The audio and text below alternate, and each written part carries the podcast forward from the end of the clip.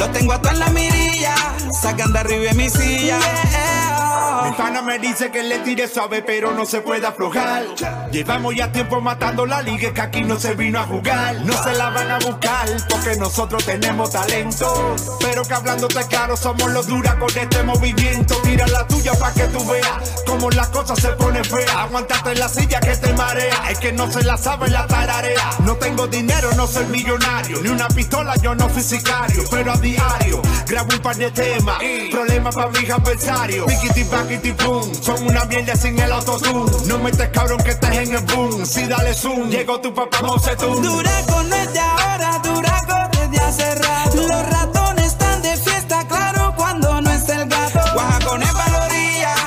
Tan opacados no brillan. Lo tengo a en la mirilla, sacan de arriba en mi silla.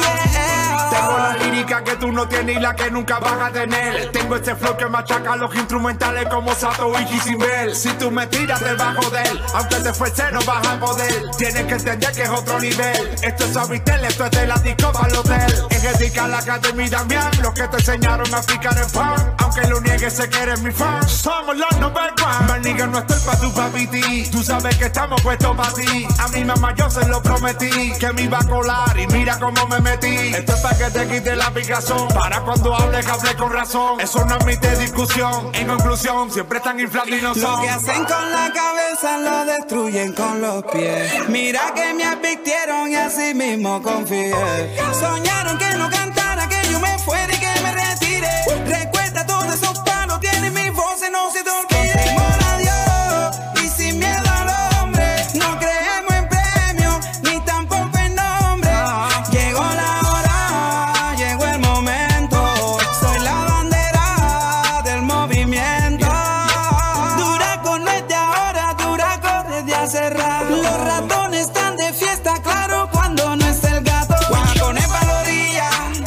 Opacados no brillan. Los tengo a en la mirilla, sacan de arriba en mi silla. Tony el genial, los duracos que van a hablar, todos estos chamacos.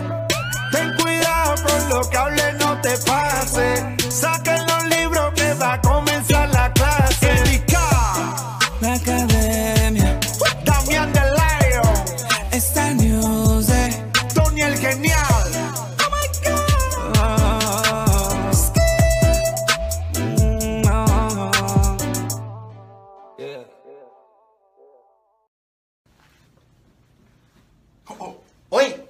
no, no, no, te vayas, no te vayas.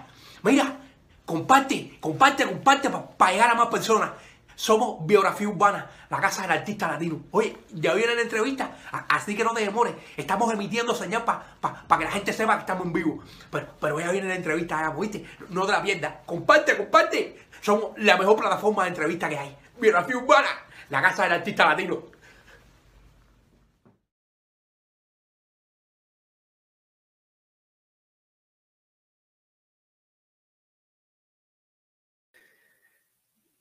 Muy buenas noches, querida familia urbana. Gracias por estar en sintonía con este super programa de biografía urbana, la casa del artista latino. Hoy de bendición, señores. Hoy tenemos a un super exponente del mundo urbano, del género urbano. Un cantante, señores, que para mí es un privilegio poder tener acá en biografía urbana con más de 20 años de carrera. Desde niño, aunque no estudió música en ninguna escuela especializada, se fue nutriendo día a día, señores, en la calle, en el barrio, de la música popular cubana. Se familiarizó muy cerca con la rumba, el guaguancó, la timba, la salsa y la música urbana norteamericana hip hop. Uno de los exponentes urbanos de la isla con el que hay que contar, señores, si se habla de reggaetón. Aquí en Biografía Urbana, Eduardo Mora Hernández, más conocido como Eddie K. Muchísimas gracias. Buenas noches, buenas noches, buenas noches. Muchas gracias. Buenas noches, artistazo. Gracias por darnos la oportunidad, Eddie, de estar acá en Biografía Urbana. Qué privilegio y qué alegría. No, para gracias a ustedes por tenerme aquí. Gracias de verdad, de todo corazón. Eddie. Gracias a eh, ustedes por tenerme aquí. gracias, gracias. Es un placer siempre. Naciste en Cuba en, y te criaste Nací en en, la barriada de Los Positos, Marianao. Así es. Mañana los positos. Eddie, me gustaría, eh, me gustaría conocer un poco cómo fue esta niñez de, de- de Eduardo Mora, ¿Cómo fue tu niñez? ¿Cómo tú te recuerdas? Eh, ¿Cómo jugabas en el barrio con, los amiguitos? ¿A qué jugabas? ¿Cómo te portabas en esta, esta etapa tuya de la niñez? No, yo siempre fui me gustaba mucho jugar, me gustaba, me gustaba mucho jugar bola, me gustaba jugar trompo, me gustaba jugar pelota. Era muy bueno jugando todo eso. Me encantaba.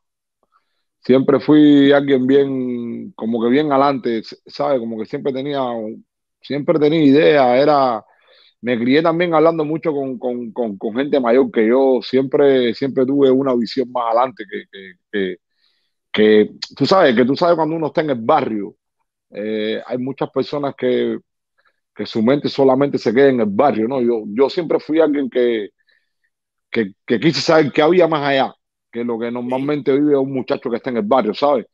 Claro. Y de ahí, de ahí que, que vino, eh, eh, bueno, me gustó mucho, yo jugaba mucho antes pelota, me gustaba jugar pelota. ¿Ah, sí? ¿Qué posición? ¿Qué, posición? nada, tú sabes, cuando uno, cuando uno, cuando uno es un chamaco juega cualquier posición. Lo, que sea, Sí, que chea, primera, que segunda, que lo que sea. Eh, después, cuando crecí un poquito más, que ya estaba lo que era en el, en lo que llaman el tecnológico. Ok. Que fue en la Olo Pantoja, en la Lisa. Eh, ahí, ahí yo eh, jugaba básquet, baloncesto y, era bueno. Llegué a ser como que el, capitán del equipo de mi escuela, ¿entiendes? Prácticamente. Era ah. como. Sí, sí, sí, yo, yo jugaba bien, porque yo, también jugaba organizado por el, por el equipo Marianao. Yo jugaba básquet, competencia. Y, y, tú sabes, el básquet y el hip hop es algo que va de la mano una cosa de la otra. Sí, exacto, exacto. Hemos tenido a, algunos invitados acá y casi, casi todos los exponentes del género urbano se identifican mucho con el básquetbol. ¿Por qué en particular, crees tú que sea eso? Por la actitud, creo que es por la actitud. El baloncesto es un, es un deporte que tiene, que tiene como un swagger. Es, es que va, va con, con, el swagger de la, del, del, deporte. ¿Tú sabes? Claro, claro, claro. El, el baloncesto tiene, tiene una característica que es que es bien urbana, tú, tú sabes que tiene... bueno, eso, eso, eh, eso habría que, que, que, que, preguntárselo directamente a los americanos, ¿no? Que fueron los que, los que inventaron el back y los que inventaron el, el, el, hip hop.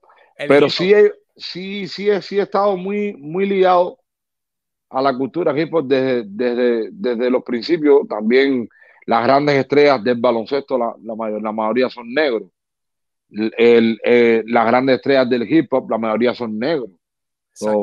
o sea, todo, todo, todo, va liado por ahí. El, el, baloncesto es un deporte que se juega mucho en los barrios.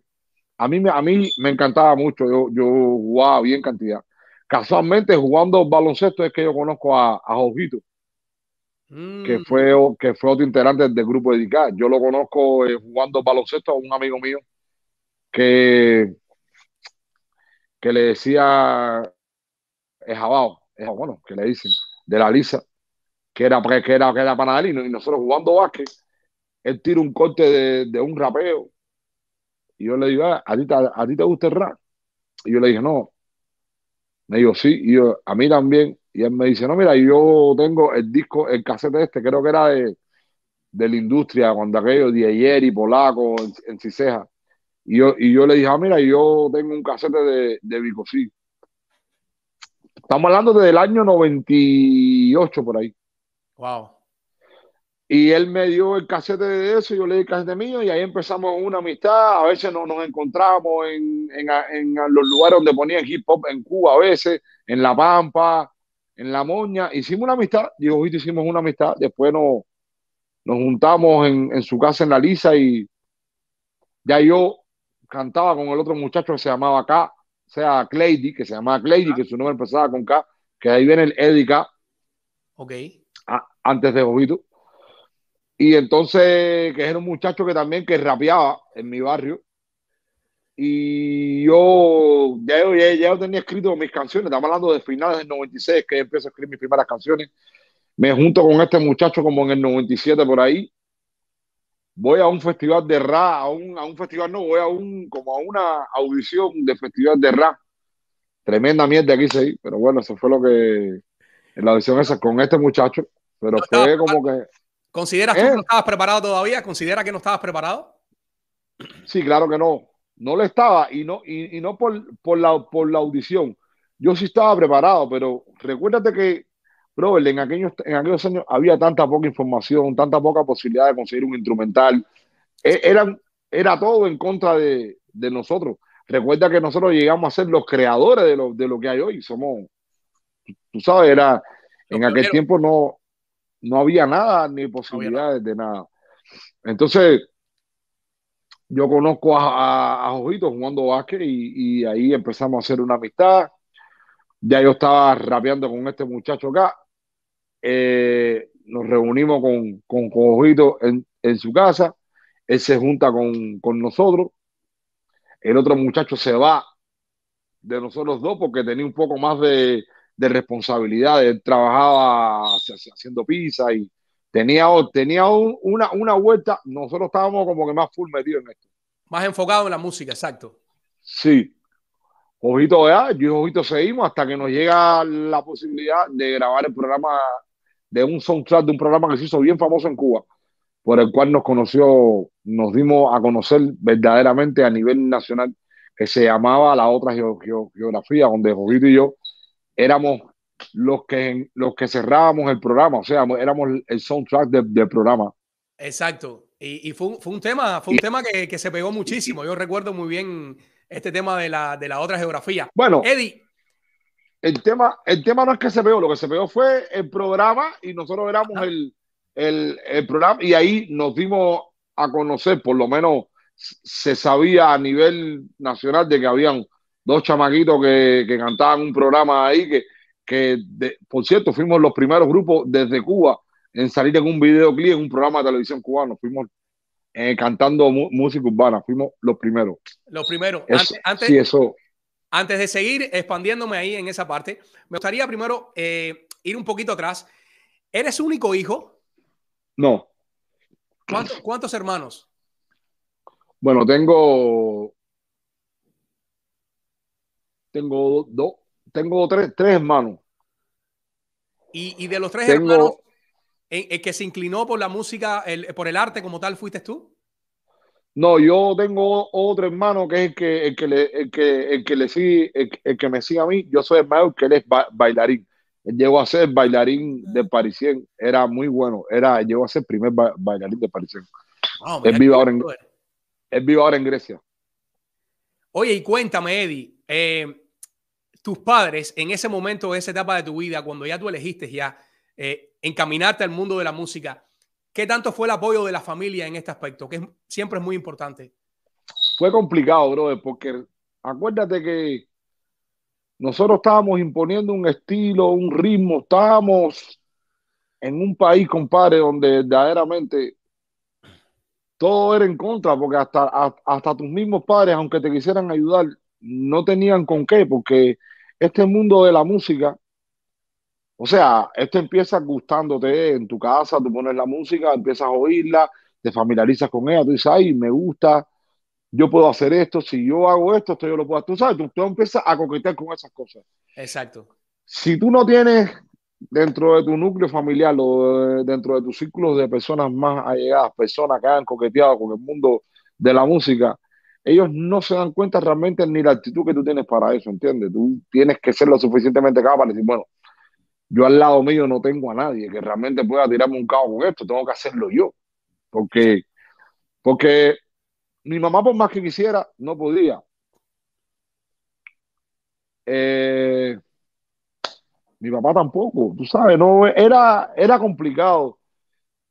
Realmente de nosotros, eh, los padres de Ojito, que habían coqueteado un poquito más con lo que era la parte farandulera, por decir que para el 48 kilos más grande que ha dado Cuba, que ha tenido todos los títulos de la todo que falleció Juan Hernández, al cual le mando un gran abrazo, un saludo a donde quiera que, se encuentre. La familia de Ojito era de, de, nosotros la familia que más influencia tenía. gracias al papá y, y sí te puedo decir que ellos, a, pesar de la, de, la influencia que tenían, iban a todos lados, nos apoyaron mucho. Los padres de ellos sí eran para nosotros, como decir, en un principio como los padrinos prácticamente de todos nosotros, porque éramos, eran los, los padres que, que tenían un poco más de, de posibilidades y sí te puedo decir que ellos nos apoyaron mucho. En el sentido de, de, de, de estar ahí junto con uno, ¿no? Eh, ellos, ellos sí eh, estuvieron ahí junto con nosotros. Mis, mis padres no, no, tú, tú, sabes, era algo nuevo, bro. Es que esto, esto era algo nuevo para, para todo el mundo, para tus amistades, para el barrio. Dice este que es rapero, bro. La gente, bro, hoy por hoy yo me atrevo a decir que Cuba, el cubano como tal, no tiene cultura urbana todavía. No, o sea, la música urbana se oye, pero todavía el cubano como tal le falta coquetear mucho. Recuérdate que Ra es americano y en Cuba todo lo que tenga que ver directamente con los Estados Unidos, ellos, ellos lo bloquean constantemente. Exacto. ¿Me entiendes? Y esto era, y esto era una música para que estuviera siempre en la radio, para que estuviera en la televisión. Al final del día es lo que va a pasar y es lo que está pasando. Lo demores o no, es inminente. La, la música urbana, hoy por hoy, es la música que más se está escuchando a nivel popular latino, anglo, ya la música urbana es prácticamente lo que gobierna lo que es la popularidad a nivel mundial. Eso no es un secreto para nadie. Es correcto, ¿no? Y, son, son, son los que constantemente están en todas las plataformas habidas y por haber. Están en todas la partes. La música y todos sus derivados. De ahí a, que, o sea, la música urbana y todos sus derivados, llámese hip hop, reggaetón, danzar. Entonces, tú vives en un país donde tienen bloqueado todo eso. Tienes que luchar contra el bloqueo, más con, más, más con cómo te desarrollas tú. O sea, contra el bloqueo del propio gobierno. Vas por aquí y es una puerta cerrada, otra puerta cerrada. Entonces, llega el momento que, que las mismas personas que están al lado tuyo van, van, van perdiendo credibilidad. Entonces tú llega el momento que te encuentras solo, tienes tú por ir para allá, porque no tienes realmente ni, a veces ni tu propia familia pudiendo, pudiéndote ayudar, después que tú creces y caminas y te das vuelta, te das cuenta del bloqueo que tienen interno contra el artista urbano dentro de Cuba. Muy grande. Es ah, complicado. Es, complicado, sí, pero, pero eh, o sea, en el caso de ustedes, con todo esto que tú me cuentas, tú, tú, tú tenías bien definido tenías con claridad hacia dónde tú ibas, tú habías creado tu mapa artístico, porque tú nunca gracias, Gracias a Dios. Tú sabes que cuando tú eres chamaco, que tú estás en, la escuela, siempre te hacen entrevista. Entrevista no. Te hacen uno, lo que le, lo que le llamaban ellos, no sé, trabajo de control parcial. Yo analizando todo lo que yo viví en Cuba, que tuvo que ver con mi, con mi formación eh, eh, evidentemente, ahora conociendo un poquitico más lo que es la vida a la edad que tengo, todos los gobiernos hacen un trabajo psicológico con los niños, con la juventud, que es guiado a un programa. Es una historia loca, ¿me entiendes? Porque, tú te das cuenta que hay 20 mil cosas cuando tú creces que tú dices, ¿y, ¿y esto para qué lo hice? ¿Y esto que tenía que ver con esto? ¿Y esto? Ah, esto era para esto. Pero, tú, pero cuando tú estás pasando por ese proceso, eh, eh, tú no te das cuenta de eso. Incluso le pasa a mucha gente que, que, adopta eh, esa forma de, ser, incluso ya no viviéndola, porque es algo que forma parte de él. Es correcto, es correcto. Nosotros todos, sin querer, vamos a tener en algún momento alguna secuela de todo lo que, lo que hemos vivido. Bueno, es que de hecho muchos eh, emigrantes, aún, aún cuando llevan ya años aquí en Estados Unidos, cuando ven un policía al lado tuyo, ¿qué es lo que tú haces? Te asustas. no, y, cuando, vas a, no, y no eso, y, cuando vas a hablar algo que no estás de acuerdo con eso políticamente, ya sea de Cuba y los Estados Unidos, lo primero que se, oye, ahora lo que pasó, que, hay, que la gente te queda, mira, pero porque tú hablas así. Exacto, eso pasa mucho, sí. Pero fueron, fueron muchos años eh, con la mente acondicionada a, ese régimen. Eh, por supuesto, todo siempre encaminado a los principios y las cosas que a ellos les beneficiaba o les beneficia, y por eso siempre te han guiado hacia, esa, hacia ese mundo. Ya en los ¿Qué pasa? años. ¿Qué pasa con, con el artista urbano? El artista urbano es un artista, sobre todas las cosas, que es bien rebelde y habla, Es correcto. correcto. O sea, cuando compone una canción en general no está pensando en componerle a una mujer, a una cosa.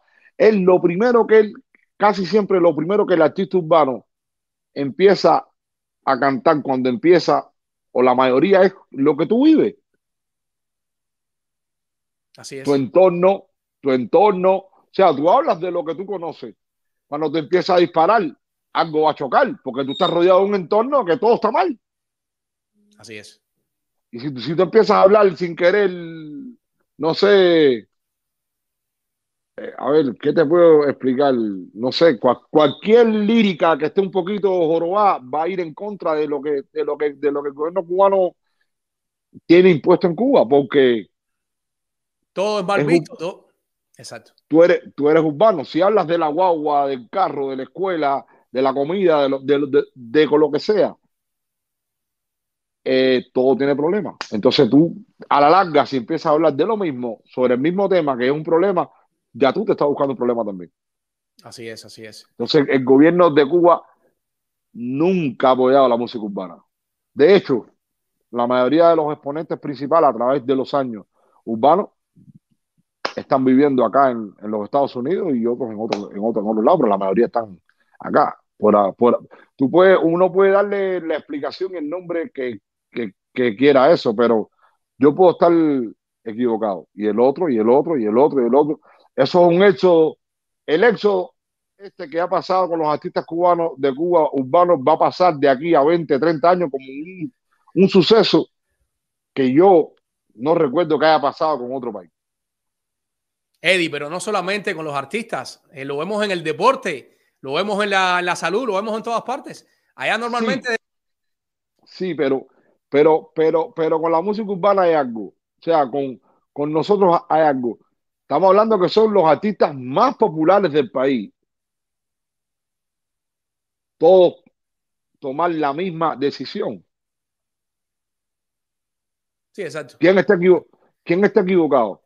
No, es que, es que hay, algo, hay algo que es muy importante. E, el artista es un vocero, es una persona que atrae masividad de personas, a diferencia de otro tipo, de otro tipo de área, ¿me entiendes? Entonces, es una manera que a ellos les ¿entiendes?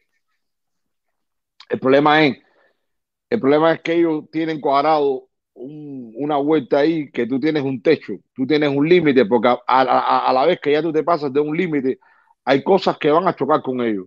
Exacto, exacto, exacto, Y cuando ya tú empiezas a chocar con ellos, tú te vas de, de, la orden o el estándar que ellos tienen para todos los cubanos, como si tú fueras la matriz que ellos te tienen incubado ahí, tú no puedes caminar para acá. Entonces, los artistas no somos así y ellos se dieron cuenta tarde o no les importará o esto es lo que hay y ya, pero nosotros, a ver, yo soy una persona bien apolítica. Vaya, no sé ni en qué momento caímos en esto, porque es que ya uno tiene tanta eso con, con eso que, que tanta molestia. Chévere, es chévere este debate. Tanta molestia a veces que uno se, se, se, se incomoda, ¿no? Pero realmente eh, coño, lo que, lo que nos ha tocado vivir a nosotros es una cosa increíble y nosotros lo único que queremos es cantar. Así es. ¿Entiendes? Sí, mismo es. Entonces, imagínate tú, yo soy bien apolítico. Mm, yo no, me gusta ni, ni, hablar de esto. Yo lo que digo, las cosas como son. Y si, y si yo vivo, y si yo estoy, si tú estás haciendo algo en contra de mis intereses, automáticamente tú te vuelves un enemigo mío. Eso es un automático. Si tus leyes, si tu forma de actuar, si como si lo que sea que tú hagas, la, la manifestación que sea, va en contra de mis intereses, automáticamente tú te declaras un enemigo mío. Eso es automático sin una justificación, sin un nada, ¿no? Porque esto es así, así, entonces eso va en contra de mi desarrollo. Claro. O sea, ¿a, dónde me quejo yo? No, indiscutiblemente allá no puedes quejarte de ninguna parte. Y es por qué, ¿no? ¿Por qué no? ¿Y por qué? ¿Y por, y por qué este sí? ¿Por qué? Entonces, no, brother, ya es un momento que uno se cansa y dice, bueno, déjame ver si en otro lado no es igual. claro, claro, claro, claro. Sí, Porque, porque lo que sí, a todas, e, esto es un mensaje para todo el pueblo cubano para todos los que están en Cuba. Hay una realidad. Nosotros podemos hacer lo que sea, hagámoslo o no. Lo que sí hay una verdad en todo esto es una sola vida. Así es. No son dos ni son tres. Y tú tienes que decidir qué vas a hacer en la tuya.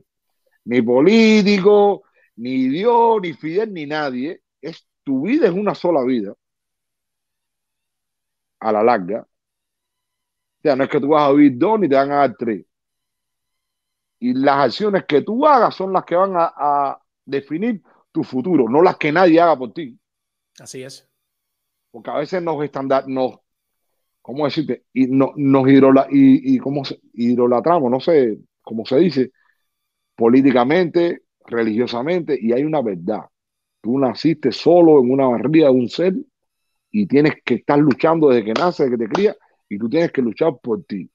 Y vuelvo y te digo, si tu ley, si tú lo que tú digas va en contra de mi desarrollo, tú eres un enemigo mío automáticamente.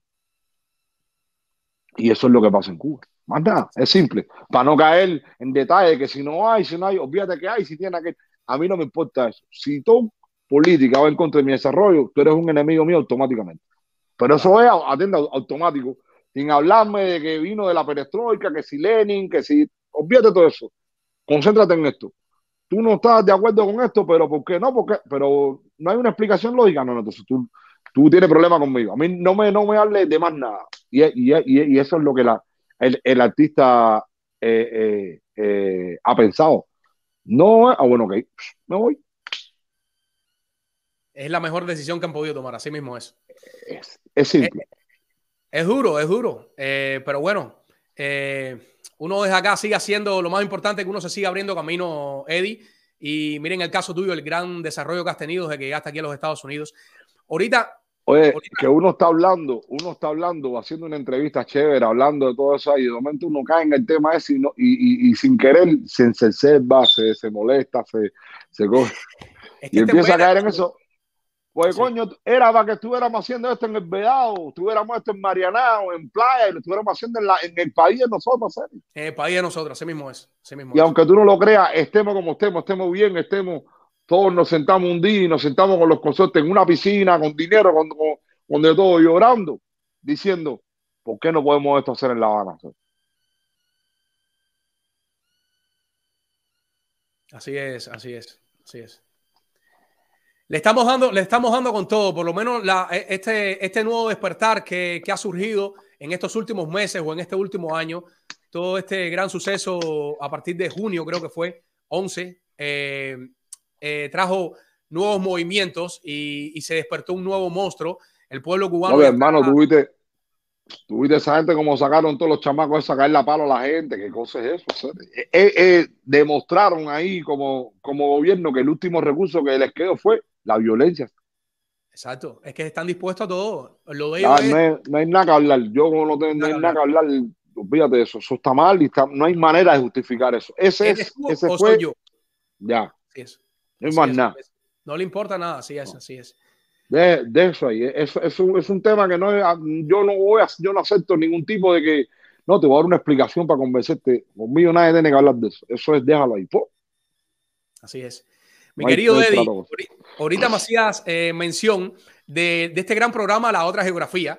Eh, ustedes tuvieron un, gran, creo que se reconoció en ese momento bastante lo que fue Edica. Sí. Pero, pero eh, les costó, ¿qué tanto les costó después a ustedes ser reconocido como Edica y no como los Tremenda pregunta. de la otra geografía? Tremenda pregunta. Cuéntame, cuéntame. tremenda pregunta porque fue un enigma, porque la otra geografía se volvió tan popular en, todo el país que nos conocían por los chamacos de la otra geografía. Correcto. Y como era tan popular, nosotros después empezamos, o sea, ya teníamos más o menos una carrera, yo, yo y, y de, de hip hop, se nos, se nos junta Damián, porque yo y Jojito teníamos canciones de hip hop, pero queríamos meter a un, a un artista melódico para hacer la vuelta un poco más comercial.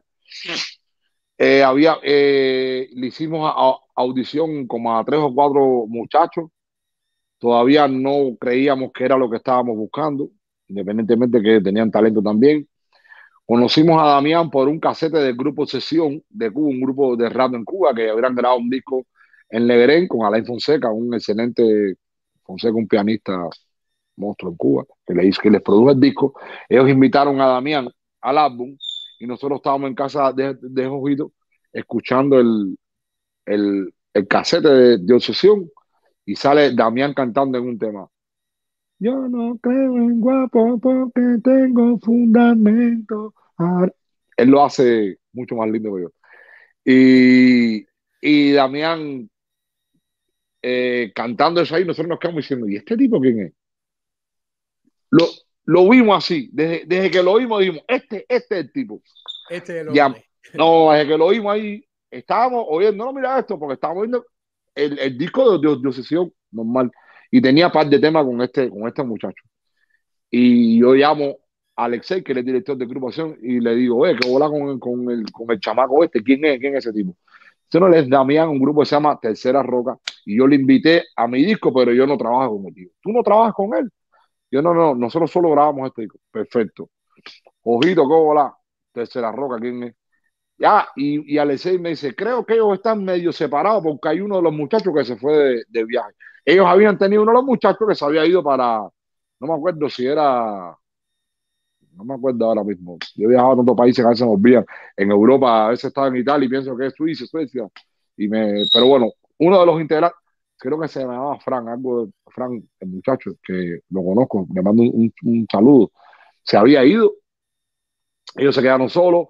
Ojito tenía familia en, Boyero, Damián vivía en, en Boyero. Cuando Ojito iba a Boyero, él se pelaba con un barbero, el Selma creo que, que, era que es como, como se llama, y Damián también se pelaba ahí. Jovito va y le dice al barbero, eh, me enteré que viene aquí a pelarse, y imagínate en aquel tiempo no había celular ni, ni había nada.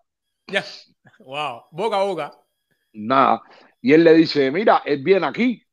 Dígole, mira, dale mi número. Jojito le dice, dale mi número. Dile que estos chamacos, lo de la geografía, que sé yo, estamos en un proyecto que estamos interesados, que si él quiere, que nos llame.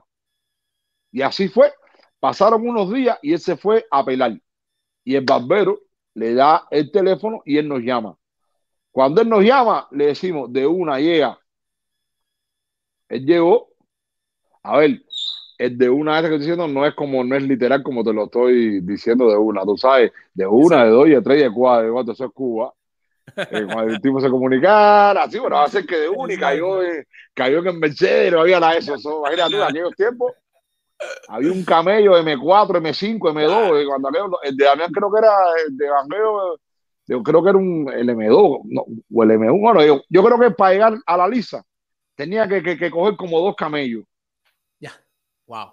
Creo que era el M2 hasta Cerro Boyero y ese Rivero tenía que ver por todo. No, no sé si entiende lo que te estoy hablando. Sí, sí, completamente, claro, claro. Y conozco la ruta esa que tú me estás diciendo. Creo que, creo que era el M2 hasta ese Rivero y después era el M4 por todo 51 hasta la Lisa. Damián llega. Cuando él llegó, mi hermano, fue una química in increíble. Ya nosotros teníamos montado temas para cantantes por si aparecía. Mira eso. Previendo, sí, sí, sí. previendo el talento. No, siempre. Yo siempre he estado ready, mi hermano, pa, en el tema de la música. Y todo el que me conoce sabe. Y de momento le ponemos un par de cosas. El tipo, bueno, básicamente él tenía mucho más experiencia que nosotros a nivel de grupo. Ya él era el director de un grupo, ya. Nosotros estábamos creando uno. Él encajó perfecto, pero cuando él llegó, él vio que nosotros sabíamos lo que estábamos haciendo, que no era que estábamos locos. Nosotros siempre estuvimos en talla. Y cuando él llegó, se junta y entonces fue una química increíble, bro. El Damián cuando llegó fue ya como un rompecabezas, bro. Algo así. La pieza que carácter, le la, la, la, pieza. Yo, yo, yo, Jojito y él tenemos carácter totalmente diferentes, somos diferentes, pero encajamos porque teníamos un solo objetivo, que era la música. Y empezamos a, a trabajar. Ya, ya y Jojito te, te, teníamos una peña en la Lisa, en la Discopal que la estábamos más o menos cogiendo forma ya, la gente estaba guayando, cuando Damián entró ya fue el final. No, Damián prácticamente entró cuando ya nosotros está, ya tenemos la peña caliente. Y bueno, cuando él entró fue diferente, todo cambió, men. Nosotros pasamos de un nivel a otro fácil. Eh, teníamos Teba, me, me recuerdo que hicimos, después empezamos a grabar. Conocimos en la esquina de mi casa, que fue un muchacho que hizo la otra geografía. Había un muchacho que se llamaba Alain Iskander, que con él fue con las primeras, primero que empezamos a producir algo. Eh, él conocía, él conoció por mediación de una amistad al 10 del Comodoro. El 10 del Comodoro nos invita un día a la última matiné del Comodoro. La última. No, te miento. Nosotros empezamos a, trabajar con, con, con, con, con Alain y tuvimos la oportunidad de audicionarnos para una empresa. ¿Sabes lo complicado que es eso en Cuba? Para poder oh. cantar lo que pasamos para eso fue una historia que para qué hablarte de eso, para poder... ¿Cómo no? ¿Cómo no? Para poder tener la empresa, para poder cantar, ser lo que le llaman en Cuba, ser un profesional. Profesional. ¿Al final con qué empresa firmaron allá, supuestamente? Bueno, ellos, la empresa Benny Moré, que queda en el Vedado, 19 IN, creo, 19 IN, ¿no? Algo eso.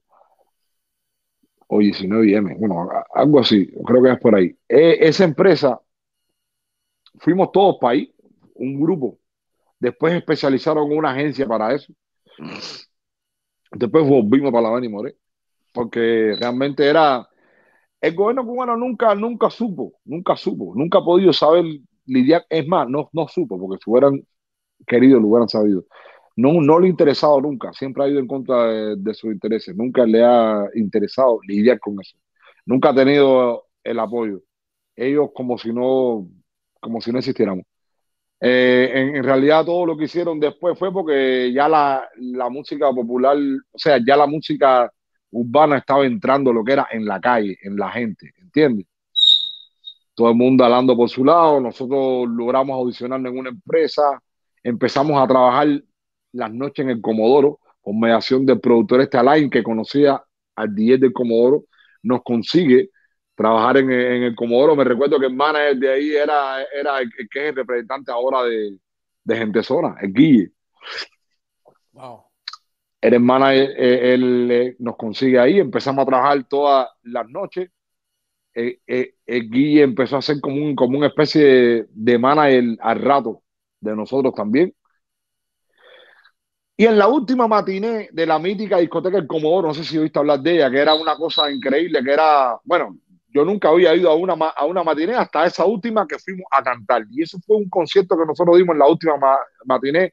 Para aquel que fue a esa matiné del Comodoro, fue histórico. Porque nosotros entramos ahí como, como una cosa que, que la gente se quedó como que, ¿y estos quiénes son? Cuando nosotros entramos, que le echamos aquello partido, una, una locura. El DJ de ahí, que era bien famoso, era eh, eh, un DJ que había ganado premio y todo, uno de los mejores que, que tenía Cuba, sin duda, DJ, DJ Tony. Eh, a él le gusta mucho lo que nosotros hacemos y él ya había tenido un, coqueteo con el grupo Oricha cuando vino a Cuba, que tocó en el Comodoro y él medio que hizo un trabajo con ellos. Y él como que se quedó enganchado con eso. Mm. La discoteca del Comodoro cierra en el año si mal no recuerdo, creo que la discoteca cierra en el año 2000. 2000, Eduardo, no, en el 2000, del 2000 para el 2001. Y cuando la discoteca cierra, en noviembre del año 2000, exacto, por ahí, él me llama. Dice, mira, soy yo el 10 del Comodoro, que sé yo, no, yo quiero ver de qué manera yo, yo me puedo contactar con ustedes para, vamos a trabajar, vamos a ver. Yo, mira, me gustó los boliches, yo creo que ustedes tienen talento. Ah, nos reunimos, ya él ya tenía adelantado, ya trabajaba en el Comodoro, él tenía dinero, él tenía carro, él tenía un estudio, él tenía su vuelta creada, nosotros éramos unos chamaquitos. De nosotros el que, el que andaba en carro a veces era Jojito por el papá que era bolseador y tenía un carro y, tú sabes, a veces nos movíamos y él, se lo daba y, y estábamos bien en algunas ocasiones existía esa posibilidad porque Jojito es de la Lisa, Damián de Boyero, yo de Marianao y Tony de La Habana. Es decir, que yo cogí camello como un loco. Sí. Y entonces me recuerdo que, eh, empezamos a trabajar con él. Después de eso empezamos a grabar, él hizo un estudio en su casa, empezamos a grabar rap, rap, nos llegamos a colocar en lo que era la popularidad de, de lo que es el, los raperos siempre estuvimos en un flow totalmente diferente a lo que era el flow de hip hop de Cuba para aquella época. El, eh, era como una especie de el rap como tal, era algo, un discurso más, más con cosas que tenían que ver con política en algún momento, más urbano. Con nosotros éramos más crónicos de cosas cómicas, de cosas más bien comercial. Nosotros éramos un, éramos un grupo que queríamos hacer un rap, pero para que la gente cabeceara en la discoteca. No era que, ese era, siempre quisimos que la gente guarachara con lo que hacíamos, aunque cantáramos rap. Y siempre el, el repertorio de nosotros estuvo girado a descargar, siempre, bailar, pasarla bien. Siempre fue hasta la fecha. Y me recuerdo que en el año 2003 logramos ir a un, a, un festival de, de, hip hop en, en Gran Bretaña. Fue nuestro primer viaje y tuvimos una experiencia súper negativa de la manera que se, que se dio todo, pero no sé si dará tiempo para contar tantas cosas porque yo sí tengo muchas cosas que, de historia que tuvieron que ver, cosas que a nosotros nos pasaron cosas que después se volvieron eh, específicas. Nosotros tuvimos un, un, papel muy importante en la música urbana en Cuba, Edgar, porque nosotros seguimos un trabajo que habían hecho ya gente, no, no, no, no fue que no, pero, pero nosotros fuimos en Cuba como la agrupación aquella que, que, que, hizo el esqueleto, la columna vertebral. Abrió el, camino completo, exacto. Ya, ya Candyman había tirado el cimiento, SBS había hecho lo de él, eh, eh, Oricha con su, con su, con su hip hop, pero de Cuba. Nosotros fuimos como la agrupación aquella que siguió el trabajo que hizo Candyman, que hizo Cubanito, que, que, estuvieron un tiempo muy populares también. Y lo acentuaron más todavía. ¿Cómo no? Y lo acentuaron. Nosotros fuimos el grupo ahí que yo digo, bueno, mira, esto es reggaetón, a la manera un poco más internacional de lo que, de lo que está pasando en Puerto Rico, en Estados Unidos, en, en la Latinoamérica. Nosotros fuimos como los primeros en poner el reggaetón ese en la popularidad del pueblo cubano. Fuimos los primeros. Y a la vez fuimos los primeros en, en, en, darle la columna vertebral esa de que esto es un representante, esto es de esto, es la Venezuela así, que vuelvo y te digo, y era un trabajo que venía haciendo Cubanito, que venía haciendo Candyman, nosotros fuimos los que le dimos forma a un edificio que ya estaban construyendo gente, ¿entiendes? Pero estaba a medias. no, no, no estaba a medias, no, estaba en un, principio porque eh, ellos no duraron el tiempo que nosotros sí duramos, quizás la manera en que nosotros hicimos las cosas, los tiempos. En Cuba, un año define mucho de lo que pasó el año anterior porque te cambiaron una ley, o porque los tiempos cambiaron. Cuba es un país que siempre está totalmente fuera de lo que está pasando en el mundo. Es, es, un, es un micromundo. Y entonces quizás nosotros nos, lo entendimos un poquitico más, nos adaptamos. Los tiempos también. Este, venía la ola esta de los Dari los Don Omar, los Teo Calderón. Eh, nosotros llegamos como que en el momento ese y fuimos lo que, lo, lo que le llevamos ese color al pueblo cubano, básicamente. Después de nosotros eh, salir de lo que era el hipo, que llegamos, que vemos que está pasando esto, que hacemos la maqueta de, de reggaetón con Tony, donde Tony, que me, que me recuerdo que los temas que lo tocaba era Damián, con una mano. Tony aprendió obligado a andar en la computadora aprender a mezclarla, a trabajar en, programas míticos de aquella época como Así Pro, Nuendo, programas que hay gente que ni utiliza casi y nosotros fuimos pioneros de eso. Fruity Loop. Hacíamos, para aquellos años ya nosotros estábamos empezando como a coquetear de eso y Tony tuvo un papel importante porque él nos grababa, nos mezclaba, masterizaba, con él hicimos todo. Creamos como un pequeño team ahí Damián tocaba, Tony grababa eso ahí. Yo siempre he sido muy bueno con, las letras, independientemente. Eh, eh, todos teníamos algo en común diferente. Cada cual se especializó en área y era bueno en su área. Sí, porque yo pienso que el fuerte de Ojito nunca ha sido que si rapea mucho, ni que la lírica fuerte, pero sí es un tipo que tiene una buena energía, ¿entiendes? En el escenario, él tenía la energía, aparte que, le echaba bien. Pero ese era el fuerte de él. Lo mío, yo era el director, yo era como el cerebro de, de, de Jovito, de él, de lo otro, como que cuadraba todo, las letras precisas, cuando hay que, yo era, tú sabes, Tony era lo que te dije, el productor y eso. Damián era la parte melódica, la parte bonita, la parte linda. Jojito era la parte agresiva y yo la parte. Era increíble, funcionaba.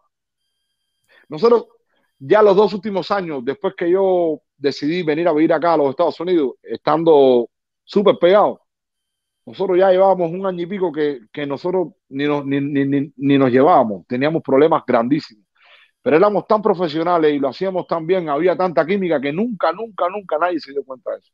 Nunca nadie, nadie. Y ya teníamos problemas grandes internos, incluso que nadie supo, nosotros nos no, no llegamos a, desintegrar una vez y todo. ¿Verdad? Sí, sí, sí, pero duró unas horas, duró. Pero ya era, ya era inminente. Pienso que nosotros necesitábamos, qué, qué sé yo, volar, ya había muchas inquietudes, la gente estaba... El, problema es que Cuba tú vas dando vuelta y vuelta y vuelta y vuelta y es momento que tú quieres más y más y, y ves que es, que es todo un problema, aquello, lo otro, entonces es el momento que tú quieres más, porque hay más, existe. Existe más, así es. Y entonces eso empieza a chocar con, ese, empieza a chocar con lo que tú estás viendo, con lo que tú conoces, con lo que te están diciendo. Así es. Y es un, es un, choque. grande. Así es, así es. Eddie, eh, tienes, tienes mucha gente que te quiere muchísimo. Eh, acá nosotros en Biografía Urbana tenemos un segmento de saludos y logramos eh, tener algunos saludos para ti de fanáticos que siguen tu música de muchos lugares. Así que queríamos mostrarte este fragmento. ¿Tenemos listo video, Iván? Rueda saludo para Eddie K. Saludos directamente desde Cuba, por acá el máster de Halo Music, enviándole un saludo fuerte a Eduardo Mora, el gran maestro Eddie K, que siga rompiendo con su disco Dale V. Bendiciones. Wow, qué bonito. Oye, sí, un saludo de aquí de Cuba, de parte mía, de Armani, el eléctrico. No olvidar tus canciones y ya, antes bailamos y perdíamos hasta abajo con ella. Saludos y bendiciones. Sí, desde aquí, de Cuba, y ahí Manciano, de Miraflores lluvia de bendiciones para ustedes y las canciones espectaculares, cómo cuidarlas. Saludos y bendiciones. Bueno, mucho éxito, ¿eh? Bueno, Eddie, eh, mi nombre es Bárbaro Pérez, soy de Cuba, tú sabes, quiero mandarte un saludo, me encanta mucho tu trabajo desde Cuba, desde los cuatro, mucho, mucho me gusta tu trabajo. Quiero desearte, mi amigo, toda la suerte del mundo, que Dios te bendiga. Y tu nombre va bien, Edicada Academia, el animal. Hola Eddie, ¿cómo estás? Nunca pensé tener la dicha de poder saludarte. Es un inmenso placer tener esa, esa dicha hoy. No lo pensé nunca, gracias al amigo Junior. Te saluda Saraí de acá de la Tierra Caliente, Santiago de Cuba. Que Dios te bendiga. Que te bendiga siempre. Soy tu fan de siempre y siempre lo seré. La mejor barbería de Miami, Adonai 01 oficial apoyando a Eddie Se les quiere, saludos. A mandándole un saludo grande a una de las grandes leyendas de la música urbana cubana, al señor Eddie Hermano, sigue metiendo mano, sabes que te queremos y los pioneros no se olvidan, sigan dejando huella. Dale, güey. Super. Wow. Todos ellos bien, wow. Gracias, compadre, gracias. Y, de verdad, un beso y un abrazo. Ve lo que te digo, bro. No. Hermano, yo estoy seguro que tú sabes, uno, uno tiene un pueblo ahí, ¿ven? La gente que, el pueblo de uno, la gente de uno que, que quiera a uno. Y yo, yo veo esas cosas, a mí lo que se me parte el corazón. Así es. Eh, yo les mando. Porque al final, porque al final uno sigue su camino, hacer, pero la gente se queda con eso ahí, no puede guarachar, no puede cargar, uno también tampoco puede hacerlo y, a mí realmente todo eso lo que hace es partirme el corazón, mi hermano, y ponerme más molesto que como estaba en el principio. Porque, de madre menos, solo todos sabemos qué es lo que está pasando en el pueblo cubano, no si sabemos la verdad, mi hermano. Y, duele, duele, duele ver a la gente de Cuba así que, que a lo mejor no sabe cuándo te pueda volver a ver en un show, cuándo pueda disfrutar de tu música y la de tanta gente buena que hoy por hoy no puede estar ahí con ellos. Así es. Yo, en mi, en mi, en mi, de mi caso para acá, les le mando un fuerte abrazo a todas esas personas que de una, cuando yo les escribí, le escribí a muchas personas, inclusive nos mandaron saludos ya fuera del tiempo que no pudimos incluir en la, en la producción. Las personas te, te, quieren muchísimo, Eddie, tú lo sabes. Eh, esa misma eh, chica de Santiago de Cuba al momento me dijo, Eddie yo le escribo de una, gracias Junior. Era como, wow, yo le dije, no, no es para menos porque es uno de los pioneros, es uno de los grandes del medio y créeme que a, a todos ellos les mando un abrazo bien grandote a Italia, a Cuba. Gracias de verdad a muchas personas por esos grandes saludos que le mandaron acá a este súper exponente. Eddie, eh, tienes una anécdota en el año 2006 conociste un poco de lo que es el mundo cibernético. ¿Qué te sucedió en una matiné en Galeano con un extranjero? Cuéntame esa parte que me pareció súper espectacular. Ah, mi hermano, vea tú, ya, vuelvo y te digo, ya, ya nosotros estábamos viajando, habíamos conocido parte del, del mundo. Yo veía, por ejemplo, mira, a mí me, me, me, me yo, yo, yo, yo, siempre he sido una persona bien curiosa, ¿verdad? Yo cuando veo algo raro que brilla, pero yo, yo, yo, yo, yo quiero ir a ver qué es eso. Y, a, y yo siempre veía al, cuando mi primer viaje a Europa de nosotros fue a, a, bueno, te había dicho, a Gran Bretaña cantando rap, pero eso fue algo para un festival. Mi primera gira a Europa con los, muchachos fue eh, con, junto con la charanga habanera. Hicimos como un, como un tour juntos. Ese es el 2006. Eso fue en 2006 igual. 2006. Eh, y, y, ahí es que yo empiezo a ver, te voy a decirle esta anécdota para pa, caer en esa. Ok. Yo empiezo a ver a David Calzado, al, eh, al director de la Charanga Arena, en la computadora con los correos, aquello con lo otro, y yo, yo, yo ven acá, y, y porque hacer tienes que hacerlo tú todo. Sí, claro, claro, claro. Porque en Cuba te dicen que en tu empresa tienes que tener a una mujer, todo lo internacional ya te lo maneja, que no sé qué. Nadie te sí. maneja nada, nadie, nadie te da nada, los correos llegan y lo mandan para otro lado, tremenda Cuba, es así. Sí. Y, y, nosotros tuvimos que hacerlo todo solo. Y yo dije, bueno, pero, pero, pero un momento, todo, tengo que hacerme un correo. Y todo pasa porque un día estoy, estamos en una matiné de Galeano en La Habana y terminamos de, de cantar, tú sabes, y la gente arriba de nosotros, ah, saliendo de afuera, y en un, un, blanco grandón de que tú lo ves, tú dices, este es Yuma. Va y viene Barría y me dice, tío, la habéis montado, tremendo show. Dame un correo. Quiero contactarle a usted. Digo, un correo. Y yo le di la dirección de mi casa. Dice el tipo, no, no, no. El tipo se, wow. se, se, me empieza, se me empieza a reír y me dice, no, no, no, no, no. Yo digo un correo electrónico para poderte escribir ahí. Dígole, yo no sé qué es eso, men. 2006, wow. hacer, ¿qué, ¿qué bola con eso? No, eso, qué duro, bro. El grupo urbano más popular que tenía Cuba en ese instante. Yo no tenía un email. Por eso es que yo veo a los muchachos ahora, cuando tratan a uno, a mí no.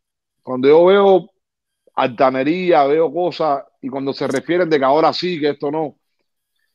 Y los muchachos ignoran todo lo que nosotros pasamos, que no tenía nada que ver con ser bueno, ser malo. Todo lo que nosotros pasamos que iba en contra de, del desarrollo. Como por ejemplo, yo en el 2006, siendo el grupo más urbano, más popular que tenía Cuba, yo no tenía un email. Un email. Algo tan sencillo, brother. Mm, sencillo. Yo, yo estaba viviendo por. Yo, me, yo estaba alquilado un apartamento en, en, una casa en el Vedado. Y yo fui a línea y un correo que había, no sé si hay todavía, me parece, línea y, y paseo. En el Vedado, en Cuba. Llego ahí, una muchacha súper buena, me conocía a todo el mundo, tú sabes, en Cuba, y un correo, al momento la muchacha, bien, era jovencita ella, y me dice, ¿en qué te puedo ayudar? Ahí en Cuba estaban abriendo en esos instantes los espacios de cibercafé y cosas así, no sé si, si, te recuerdas de eso. Sí, sí, completamente, claro, tú ibas así una cuenta de correo sld.cu, algo de eso. Yo estaba perdido, bueno, ella, la muchacha que trabajaba ahí, que no sé ni cómo se llama hoy en día, si me para adelante, no sé ni quién es. Me, me, hace por primera vez mi correo Y fíjate si yo no sabía que me lo hizo yahoo.es. Wow. Y no .com. Claro. Que no, que no tiene que ver, pero me hubiera servido más .com porque yo vine a descubrir que .com, .es, .net, .i, todo eso es, no tiene que ver, cada cosa es diferente. Exacto. Pero yo estaba perdido. Y entonces, pero ella me lo hizo yahoo.es. Y quiere que te diga algo, yo conservo el correo eso todavía. No me digas, wow. Yo, yo, yo tengo ese correo como mi correo principal y lo, y lo, lo, lo hice en Cuba. A la vez que yo tuve un correo, que empecé a recibir correo, que tiré directo con los empresarios, que yo empecé a ver el mundo de otra manera, que me metí en internet, que yo vi que era lo que estaba pasando fuera de lo que todo el mundo estaba viendo en Cuba, es que me di cuenta de qué era lo que estaba haciendo el gobierno cubano con los artistas de Cuba. Que yo empecé a tirar directo con el empresario, que yo empecé a ver cosas que yo dije, eh, espérate un momento, si esto no vale tanto, esto es esto, esto es lo otro, esto no sé qué. A ver, lo que nosotros estábamos haciendo está bien. Bro, tú empiezas a tener un, un manantial de interrogantes tan grande. Entonces, cuando tú te empiezas a, a, comunicar directo con el tipo que te está contratando, sin mediación de nadie, sin que aquel llegó, que te empiezas a manejar tus finanzas a nivel internacional, que, que te empiezas a... Bro, tú dices, wow, hay un mundo atrás de esto. No es solamente cantar en el barrio ahí, ¿entiendes? nosotros fue algo como que, wow. Y cuando yo tengo el, correo ese, ya empiezo a comunicarme. Mi vida cambió. La de todos nosotros cuando yo pude tener un correo electrónico, porque ya empecé a, a chocar directamente. Claro. Con la verdad. Con la verdad. De hecho, ya a partir de ahí, todas, todas, todas mis giras fueron de, o sea, de, de, dedicadas fueron coordinadas ya directamente. nosotros nunca viajamos con nadie del, del, gobierno ni nada. Lo que le decíamos era simple, tú quieres poner algo del gobierno, el empresario no tiene ningún problema, tienen que pagarle ustedes. Y, en, y en Cuba cuando tú le hablas de dinero, que tienen que pagar dinero de algo, ya al momento ellos no, ah, no, no, entonces no. Y, pero siempre hacían el intento. Sí, exacto, por supuesto. Pero nunca, no, nosotros nunca tuvimos ni una vez eh, con nadie de seguridad ni de nada. Fuimos bien hábiles en eso. Qué bueno. Oye, y te hago una pregunta, Eddie, fuera de esto que estamos hablando. Eh, ¿Te gusta el teatro? Bro, no, no sé si me gusta. Sí me gusta el teatro, pero la, pero la vuelta del, del humor. Ok, ok. Yo te preguntaba porque acá en, en, en, Biografía Urbana tenemos una cartelera urbana que mencionamos siempre donde se están presentando nuestros colegas acá en el arte. Y te invito a que lo disfrutes y, te voy a hablar un, un, poquitito ahora de la cartelera urbana. Y comienzo con una super obra que se llama Un viaje muy plus con las actuaciones de Nuria Ferrer y Osvaldo Strongoli. Esto será del 14 de enero al 2, 12 de febrero, 8 pm. Me casé por papeles. Actúan Wilderman García, Sonia Cordobés, María Sornosa y Sophie Caña en Microteatro Miami. La revancha actúan Guille Cabré y Keila Lorena. Otra de las obras que pueden disfrutar es Arróbame con las actuaciones de Sofía Rossi y Jessler de la Cruz.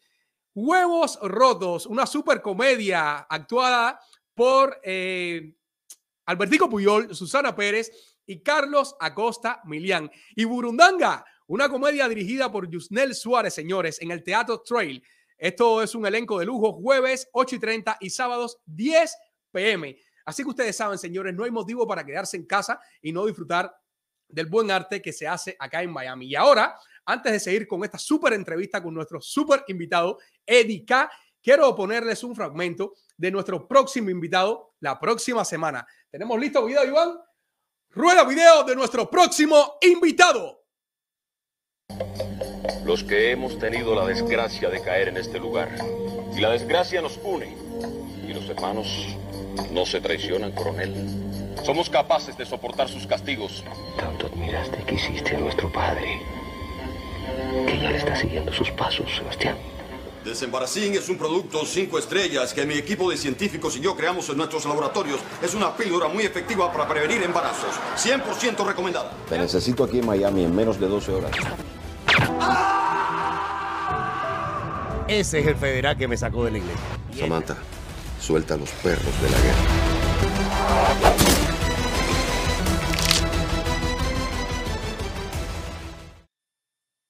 Y usted no se puede perder esta próxima entrevista el próximo sábado 22 de enero a las 7 pm.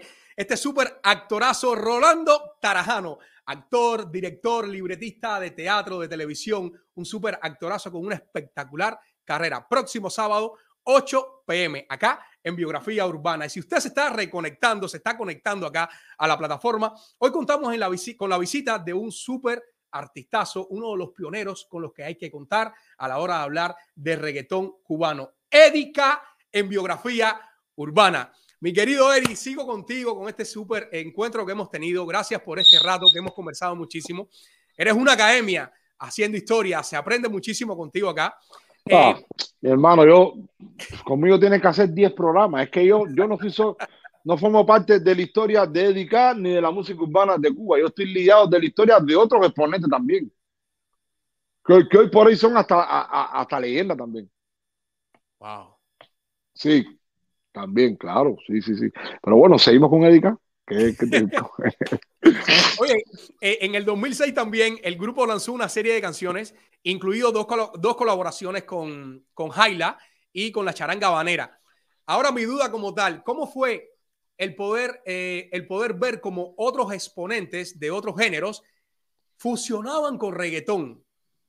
Casi siempre se mantienen cada cual en su área. En este caso ustedes, ellos vinieron ustedes para hacer este trabajo. ¿Cómo ustedes se sintieron? ¿Cómo fue ese feedback?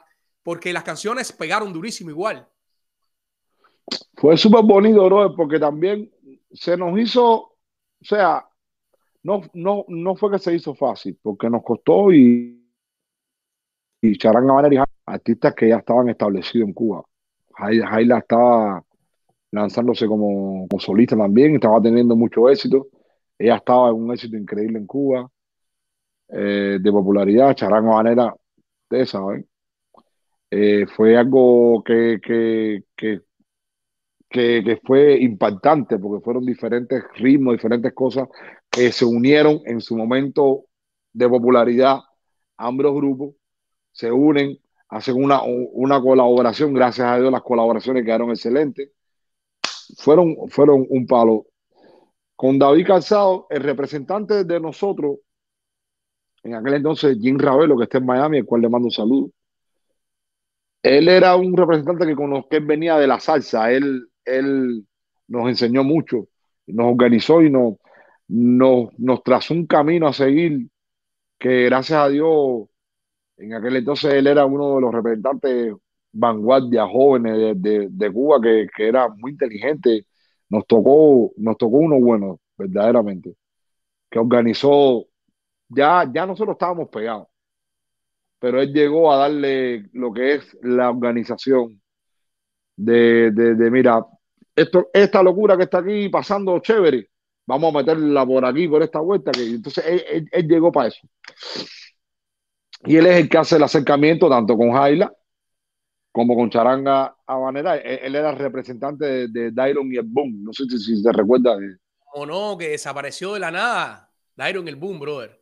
No, porque él tuvo, él, tuvo, un contrato para, para, México y en ese instante es que él, Byron Bus va a hacer su carrera para, para, México y el representante de él es el que empieza a ser representante nuestro. Y él ahí es, y él es el que nos dice, mire, por aquí está en la radio, la televisión, está en la prensa. Yo no me puedo quejar, bro. Yo salí en el Granma, yo salí en Juventud Rebelde, yo salí en Tribuna, cuando aquello. Salir en el periódico cubano no es todo el mundo el que puede decir que salió en el periódico cubano. bueno, yo sí, bueno, yo tengo todavía, creo, un par de fotos por ahí. Te la tenía que haber mandado en el Granma, en todo. Mira eso, bro. Y, él nos, eh, nos guió, nos enseñó, y entonces él nos, hizo el acercamiento. Nosotros estábamos como un flow, imagínate, nosotros éramos urbanos, veníamos de rap, ya estábamos pegados, teníamos otra guaje, entonces estábamos como un poco raros. Y después que nos dijo, caballero, mire, así la vuelta, tranquilo. Ah, y él hizo el acercamiento, nos conocimos con, Fuimos un día, creo que al ensayo de, la charanga, que ellos ensayaban, todo el mundo conoce por ahí, por, por el Vedado, por ahí, que vivía el, creo que el utilero de ellos, ensayaba en casa de Kiki. Le mando saludos a todo el mundo ahí, a David también. Nos, nos hablamos, creo que ahí por primera vez. Bueno, fue una cosa chévere. Imagínate, yo tenía un, un piquete de jugadores grandísimo. Orlandito, Cinturita, este, Ané. Había un, siempre hubo tremendo flow. Nosotros desde que nos, desde que nos conocimos fue durísimo y el impacto grande fue un día que nos tocó tocar junto con Charanga Banera en, en 23M. Nos anuncian, pero que 23M siempre estaba acostumbrado a invitar a unos raperos antes y a un grupo de salsa atrás, que era el que, que cerraba, ¿entiendes? Claro. Para aquel entonces no, no había reggaetón. Ya nosotros estábamos, no estábamos pegados, pegados. Estábamos más o menos haciendo algo, pero no, no, no estaba pegado. Pero ya sí teníamos bien montado mujeres, celos, aquí están los cuatro. Me recuerdo que aquellos tiempos en, en 23M se cantaban como dos o tres temas. Aquello estaba partido así, eso fue, una, eso fue histórico. Y estaba Charanga Habanera ahí. Estaba todo el, todo el grupo de, de, la, de la Charanga Habanera ahí. Estaba eh, aquello lleno, una cosa in, in, increíble. No nos conocíamos directamente de una amistad. Bueno, no, le toca dedicar ahora. Chacho, cuando nosotros salimos en ese programa, eh, en la televisión cubana, junto con Charanga eh, Habanera, la gente estaba esperando no a nosotros, sino a Charanga. Exacto. Porque y nosotros estábamos en el programa, o sea, teníamos la posibilidad de estar en un programa donde estaba Charanga Habanera. Nos pasaron mon montones de cosas así, pero esta fue bien interesante ya que me está hablando de la charanga. Nosotros abrimos el programa, me recuerdo que abrimos con creo que mujeres y después tiramos celo. Pero eso era algo súper novedoso para Cuba, era algo como que, ¿y estos locos quiénes son? ¿Me entendiste? Mm. No, no habíamos salido nada más que en el programa de la otra ge geografía. Geografía. Y no, no había, y con esto no la habíamos cantado en ningún lado. Rompimos un sábado. Cuba aprendía, La Habana aprendía y todo el mundo esperando a Charanga Habanera, que Charanga Habanera, ¿sabes? Que cada, cada vez que salía en la televisión era con un cantante nuevo, un tema nuevo, una gira, era algo grande y todo el mundo esperaba Charanga. Y nosotros estábamos por casualidad en el programa ese. Chacho, cuando salimos con esos temas nuevos, aquello todo el mundo se desborotó, hasta los charangueros mismos que nos dijeron, ¿y ustedes qué hola, yo que soy? Una química cabrona y ahí hubo un, como, un, como una conexión. Gracias al manager, después pudimos conectarnos y hacer el tema. Con Jaila fue algo similar. Eh, Jaila era pareja de, de, de, de Ané. De Ané, exacto. Y Ané toca la charanga, nosotros íbamos, de, de, gira con charanga. O, o, sea, fue fácil. A través de Ané y de David, fuimos a casas de, de, de Jaila, que ella vivía en el Vedado, creo, no me recuerdo, creo que en el Vedado. Fuimos a casa, nos sentamos en, en la sala, yo escribí todo eso. Otra vez llegó la diva del pueblo, la que le gusta a la gente, otra vez. Viene cantando los temas que no salen de tu mente, otra vez. O sea, el que le puso lo de la, lo de la diva de, de, del pueblo. Fue usted. Eso lo escribí yo. Lo que cantan los temas que no salen de tu mente. ¿Tú te acuerdas que ese tema fue un Sí, palo? Eso fue un palo, claro, claro. Bueno, de hecho, de hecho. Me cogí el si conteo, la con los chamas de perreo. Ay, papá. si, si la memoria no, no, no, no me falla, me parece que ese fue, para mí, a, a mi, a mi opinión, el tema más, fue un tema tan grande para Jaila que yo creo después de eso un tema como ese. No creo que ella haya sonado así tan duro como ese tema. Tan después duro. de ese. Mm, mm, vaya, sin quitarle mérito, Jaila es una de las artistas más grandes que ha dado, que ha dado, que ha dado Cuba, pero a nivel de, de pegada, De ese pegar. tema, ese tema le, le- le fue un La gran a ella. La- mucho en otro público que no eres de ella, porque ella ya tenía partido lo que era lo que era la su disco que estaba pegadísimo, sí, Jaila. la música popular, exacto. La música lo de popular. ella y, y quién fue. ¿Tú te, te acuerdas las canciones aquellas? Y de momento ver a ver a Jaila cantando reggaetón con el grupo de reggaetón de Cuba más grande que tenía Cuba, era la artista más ella era como decir la, la artista revelación de ese momento. ¿Te acuerdas? Sí, sí. Había una locura con, con, con Jaila Grande. Hicimos tremenda química igual. Jaila es una persona bien respetuosa con el trabajo. Conocíamos también a su marido. Hicimos el tema. Y hicimos en el programa Piso 6, eh, que también fue algo importante. Después que grabamos el tema ahí con Tony, hicimos la música ahí. Hacemos un Piso 6. En- en- en- nunca le hicimos un, un videoclip a la canción. Porque grabamos un Piso 6. Eso se, se, se, se grabó. Y eso es lo que, lo que, lo que, lo que vino a hacer el videoclip, que es lo que está en, en- creo que en, en YouTube por ahí. Sí, lo que, está, lo que fue en el portal del Yara. Eso se grabó ahí y eso se fue viral también. Y la gente fue una locura con eso. Estábamos bien calientes realmente en, en todo lo que tocábamos. eh, bueno, de hecho, todo lo que tocamos en eh, la mano en, en aquel instante, hoy por hoy, es leyenda de la música cubana. Así es. O sea, ese tema de Jai, las mujeres, Celo, aquí están los cuatro, Fierizorra, son, son temas que tú lo puedes tocar a un público cubano en cualquier tiempo, que la gente se va a identificar rápido. Incluso hasta generaciones nuevas, bro. Yo he estado en lugares de gente que nunca en mi vida me ha visto cantar y conoce las canciones, la- todavía. Mujeres se sigue eso- escuchando actualmente en Cuba muchísimo. Yo tengo. Celo, donde quiera. Aquí están los cuatro, donde está la gente que... que- que- Eso, eh, eh, eh, eso quedó, eso quedó ahí. Nosotros lo que desgraciadamente nos desliamos de todo lo que hicimos en Cuba por, por razones obvias, pero realmente nosotros hicimos un trabajo bien fuerte. Eso no, eso, eso no se borra de un día para otro, ni porque el gobierno de Cuba quiera cambiar la, la historia. Eso no lo cambia nadie. Eso y lo si no está, y, y para eso estamos aquí, para contarlo, Así para decirlo es, como es. así Y mismo yo me he limitado mucho, yo no soy de los que habla mucho, pero en su momento voy a hablar de un montón de cosas que necesita la gente saber. En su momento, en su momento. Pero sí, sí, son necesarias y la gente tiene que saberlo. Pero Así es, así es. estamos chéveres. Yo estoy súper contento con todo lo que, con todos aquellos años lindos de Gloria, me hizo lo que soy hoy. Eh, no cambiaría nada. No cambiaría nada. Nada de lo que me tocó vivir, no cambiaría nada. Lo único que, me hubiera gustado, coño, que, la vida es una sola y sabemos que si, que si viráramos el tiempo para atrás, quizás hubiéramos hecho un montón de cosas di- diferentes.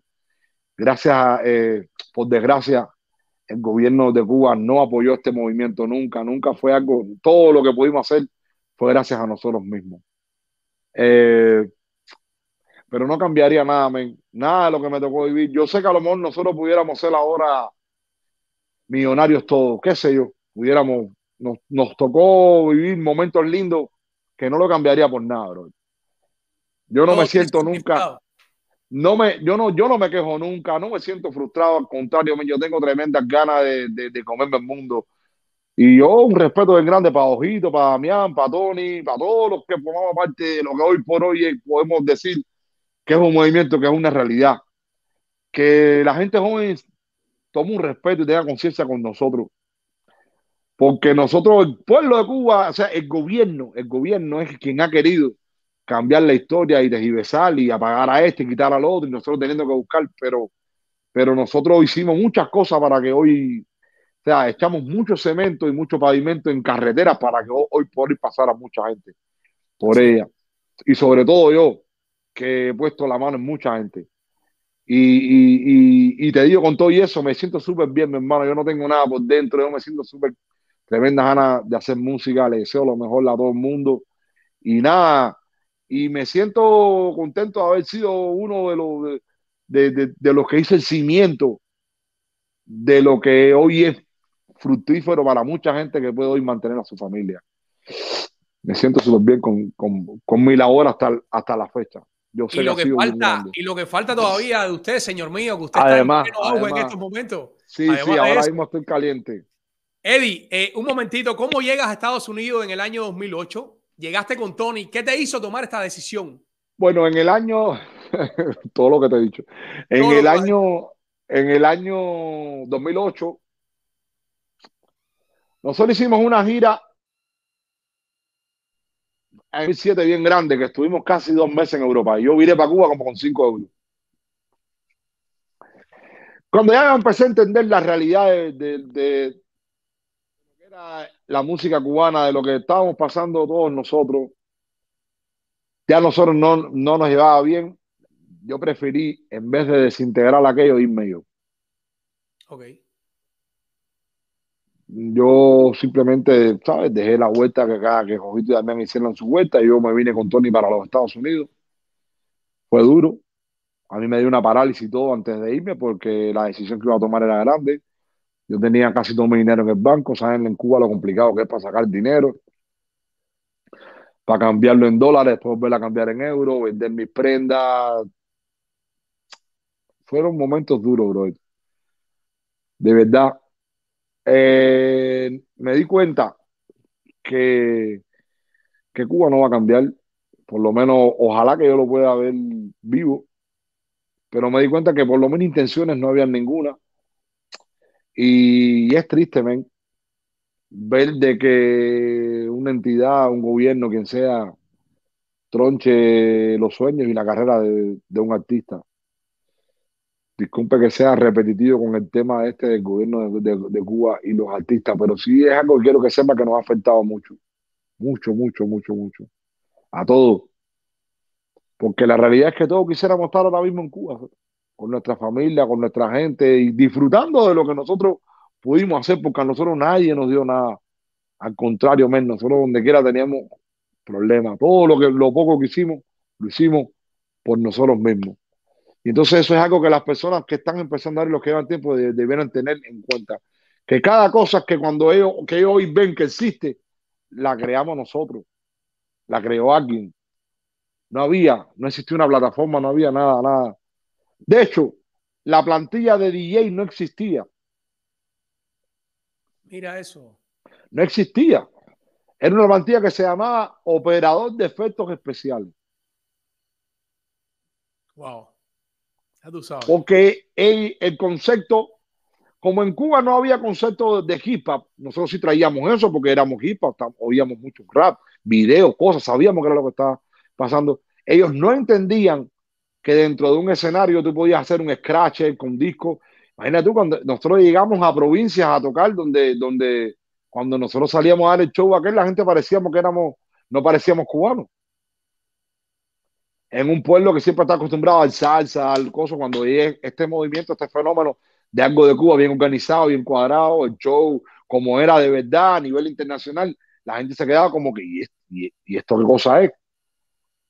Y eso obviamente empezó a chocar a, cada, lado que íbamos. Muchos problemas. Vuelvo y te digo, y el que llega ahora, viene un DJ, ya sabe que es un DJ, sabe lo de la referencia, nosotros llegamos a lugares donde no tenían cono- conocimientos de nada, donde pensaron que el DJ trabajaba con, con el sonidista. Y entonces el- y yo- nosotros teníamos que fajarlo porque teníamos que decirle que el DJ trabaja en el escenario, que el DJ no es cualquier DJ de que pone música, que el DJ es ni orquesta. Claro. ¿Me entiendes? Eso fue algo que nosotros tuvimos que, que, que, que me imagino que Cubanito también debe haber pasado por eso. Pero mm, fue algo que nosotros, hubo un lugar donde nunca habían visto eso. Y teníamos problemas porque a veces no había un cable para allá, porque el cable ya estaba para el piano, había que quitarle el cable al piano, poner. Y ahora no, ahora tú vas a tocar un grupo de reggaetón y ya la gente sabe qué es lo que tiene, qué es lo que va. Nosotros a cada lugar que, que íbamos, teníamos que explicarle las cosas. Y a veces no se resolvían todas. Y había que echarla. Y había que echarla. Wow. Había que echarla. Y entonces era, era complicado. Ahora tú vienes un, ya un artista de reggaetón, está establecido, ya tiene un equipo de trabajo, tiene una vuelta, pero nosotros fuimos pioneros de, de toda esa vuelta, porque lo que pasamos fue increíble, increíble. Era nuevo. Era nuevo. Yo me recuerdo que un día tocamos en un lugar y teníamos un tema que, que, que empezaba con un tema de, de Feliciano. Y de momento el tema brincaba para pa. Y el, y el, y cuando antes de empezar empieza a cantar, no, no más que las horas. Y hermano, y el tipo pensó que alguien nos había cambiado el casete, era un tipo del gobierno con un tabaco, una guayabera, formando tre- tre- tremendo lío. ¿Quién le cambió el tema a los muchachos? Y no sé qué. Tú sabes, no, la- la- y nada, era un scratch. Nosotros cambiamos lo que es la generación mía. Cuando te hablo de la generación mía, te hablo de todos los que tuvieron que ver con, con aquello. Fuimos lo que cambiamos lo que es Vuelvo y te digo, la fuimos lo que cambiamos el, el concepto de, de, de, de, que, de que, ok, no es solo esto, esto también. ¿Entendiste? Completamente. Que, que, Wow. que fue una tarea dura porque era lo poco que más o menos la gente conocía ahí era lo que había hecho Cubanito y lo, y, y lo, y lo que había hecho Candyman. A nivel de lo que era un grupo de vivir en Cuba ya. ¿Entiendes? SB sabía eso su vuelta en el noventa y pico, Orisha también, pero nosotros estábamos en el patio. Todo era incómodo. Así el, es. que, el, que, el que vive y se va, vive y se va, es, es, es cuando va, pero el que está ahí es ahí, que no puede ir ahí, para ningún lado. Tuvimos que fajarnos contra 20 tabúes, 20 ignorancias, 20 cosas, que hoy por hoy ya son normales. Así es. Eddie, cuando llegas acá a Estados Unidos, eh, eh, ¿te enfrentaste a algunos trabajos diferentes a tu arte o de una comenzaste a trabajar en la música? Hermano, yo gracias a Dios llevo 13 años en los Estados Unidos y nunca he trabajado en otra cosa que no sea mi música. Espectacular. Jamás en mi vida yo he trabajado en, en otro lado. Si la vida me lleva a hacerlo, lo hago con tremenda... Si, si, si depende de mi trabajo, de que otras personas, eh, eh, o sea, sea, desde mí hasta alguien de mi familia, lo que sea, si depende de que lo tenga que hacer el día de mañana, lo hago. Sin ningún problema. Simplemente no, no, no lo he hecho. Gracias a Dios estoy activo con mi música. Y desde que llegué, yo llegué para arriba del escenario. Sí, sí, sí. Tanto- Yo, Tanto fue así que, que tu primer álbum fue Asalto y de ahí pegaste eh, un temazo Bésame en la lista número 7 de los Billboard. ¿Puede ser? sí, sí. Sí, yo coqueteé con, con los Billboard para aquellos tiempos. Lo que pasa es que son cosas que, que hay gente que ni sabe. Pero yo llegué a estar número 7 en el chat tropical de los Billboard sin, sin, sin apoyo, sin nada, eh, solo con una disquera independiente, prácticamente, de Nueva York, Premium Latin Music, al cual le, le pido, le doy una, un- o sea, le, le mando una, un agradecimiento grande. La señorita Marty Cueva, que era quien manejaba la compañía esa, que ahora tiene su propia compañía, Maimba Music, le tengo mucho que agradecerle. Ella, ella vive en, en Nueva York, imagínate, todo yo lo hacía desde Miami para, para, para, para a Nueva York a nivel de correo y de llamada. No era como ahora que es tan, tan fácil en el 2008. Y cuando yo llegué, me conecté con, con la, con la compañía, le mandé lo que yo hacía, vieron lo que... Bro, yo te a la comisaría, yo cuando he querido convencer a alguien no me ha costado mucho. No, no, no, no. Yo soy un artista de, verdad. Yo no que estoy tirando piedras, ni que está inventando, ni que... O sea, de verdad, francamente, no es, no es fácil. Es, da- dame el micrófono, pon ahí y empezó esto ahora aquí. Yo vengo de, de- de cuando había que ponerle un, un de esos, de cuando no había cómo cantar, no había esto. ¿Cómo ahora que hay de todo? Yo no, yo no voy a saber cómo me tengo que parar un escenario, cómo tengo que hacer un show, cómo que tengo que componer un tema. Gracias a Dios, tú sabes, cuando, cuando tú rozas conmigo a nivel artístico, tú te estás dando cuenta que estás lidiando con alguien que es un experimentado, que es un conocedor de esto, no, no que es alguien que, que va, vamos a ver qué es lo que vamos a hacer aquí. Gracias a Dios. Eddie, ¿y cómo nace eh, Cuban Style? Esa, esa fusión de, de mezcla de salsa con cubatón. Bueno, el Cuban Style yo lo hago con un productor grandísimo, se llama Charo Torres, es un mistake. Fue la época y la etapa más mala que ha tenido la música a nivel internacional. Porque es la etapa que la piratería empieza a entrar. Las disqueras no, las disqueras no, no quieren hacer discos, los discos no se venden, la gente empieza a consumir eh, ya la música por internet, empieza a bajarla gratis. Entonces, Cuban Style es un mistake que prácticamente nace en el momento en que la música había que regalarla. Había que regalarla y había que pagar para que te...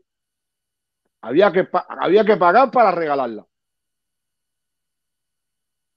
No como ahora que tú tienes Spotify, tú pones un tema y lo subes, sabes lo que monetiza. Eran otros tiempos. Claro. Las disqueras no querían hacer discos. Esa fue una etapa mala, se, se, se perdió mucha música. No mía solo. Ahí, ahí se perdieron muchos artistas que más nunca pudieron ser artistas en esa época. Que lo que pudimos oír de ellos fue lo que hicieron antes. Más nunca se oyeron después de esa época del año 2010, 2000, 2011, por ahí, que se acabó lo que es la venta de discos físicos prácticamente y empezaron a, a, la gente a bajar música digi- digitalmente. Eh, en esa época, yo digo, bueno, vamos a hacer un, disco y vamos a, regalarlo para el carajo, hay que hacerlo. 2011 y sacamos el, el Mistake Cuban Style, que lo producimos eh, eh, juntos, junto con Joy, Joy Charo. Y, y ese fue un disco que hizo la canción hasta ese entonces que, que, que se pegó durísimo, se, se llama Pa' partirte en dos. Ese tema se pegó durísimo junto con Mr. D. Lo grabé, un artista de acá de, de, acá de Miami. Ese tema se disparó, que venía en el Mr. ese. Después yo incluí ese tema en el disco del 2015 de, de la academia. Pero fue, eh, eh, Style nació en un, en, un, en un, año malo, donde, donde la música prácticamente había que, que regalarla, pero fue como que como un nuevo comenzar para mí, como que dejé atrás lo que... Ahí fue prácticamente cuando yo ya yo empecé a definirme ya como un artista solista, ya que ya yo estaba de verdad el Cuban Style. Ya, ya a partir de ahí es que ya yo se ve el cambio de la madurez de lo que yo me me convertí después. Después vino en el 2014 la, la, academia, donde tuviste ya algunas colaboraciones con hasta puertorriqueños. Eh, sí, bueno, bueno, yo a través de todo este tiempo yo, yo he trabajado con, con artistas puertorriqueños. Bueno, te digo, hay muchas cosas otras que ni han salido. Yo tengo tema con, con el con Ángel, no sé si Ángel López, ¿no? El de, el de Son by Fall.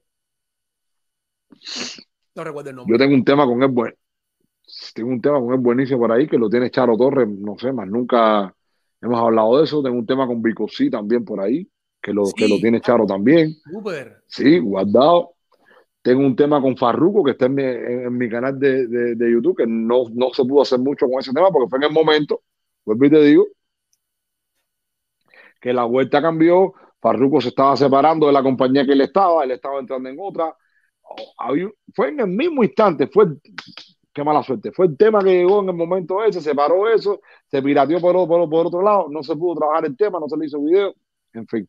Pero sí, grabé con él, grabé con, con el difunto Yadiel, otro boricua, en paz descanse, un talento in, in, increíble, con muchos boris, dominicanos también, Fuego, Eddie Herrera, Silvio Mora, mucho. Eddie. Y sale Dick, sale la academia. La academia creo que salió en, en el 2015. No sé si tienes ese dato ahí. En el 2015. Okay. Exacto. Oye, eres muy, es eres, sale... muy eres muy versátil en, en la música, pegas con, con, con muchas áreas. Ahora, sí. ¿en, dónde, ¿en dónde te sientes más cómodo? Eh... ¿Sabes qué? Eh, en reggaetón y rap. Ok. En reggaetón y rap es la, es la misma cosa. Para mí. Para mí. Okay. Tú sabes, hay quien dice que, que es rapero y no, le, no canta reggaetón. Hay quien es reggaetonero y no sabe cantar rap. Yo, en las dos áreas, la misma cosa. Yo puedo, yo puedo cantar un tema super underground y, y llevarte a que tú veas una reflexión ah, te puedo coger y tirarle otro tema y, y poner y, y ripiarte en, en, la discoteca. Wow. Sí, tengo, puedo, puedo, puedo, puedo cantar rap nada más. Yo, si yo quisiera vivir de lo de rap nada más, yo, yo puedo hacerlo fácil. Rap nada más. Y, y, queda igual. Bueno, de hecho, viene mucho de eso ahora. Viene, viene mucho de eso. Oye, son, son, son como las dos áreas que a mí más me gustan. Yo puedo hacer merengue urbano, puedo hacer danzar, pero esas dos son las que, las que a mí me llenan más como, como creador. Como creador. Cuéntame cómo, sí. cómo fue esta unión con, con Damián Los Duracos. ¿Cómo surgen los Duracos? Bueno, yo siempre tuve la inquietud después que yo vine a vivir para acá a los Estados Unidos de cómo fuera si yo volviera a cantar en Cuba y si yo algún día pudiera hacer un proyecto con, con Damián. Ya Damián llevaba muchos años se separaba de Jojito con, con Desiguales. Él se separa en un momento, separa a los Desiguales de los Desiguales, que era un grupo que tenía con el Tiger en el 2016. Se separan, él llega a los Estados Unidos.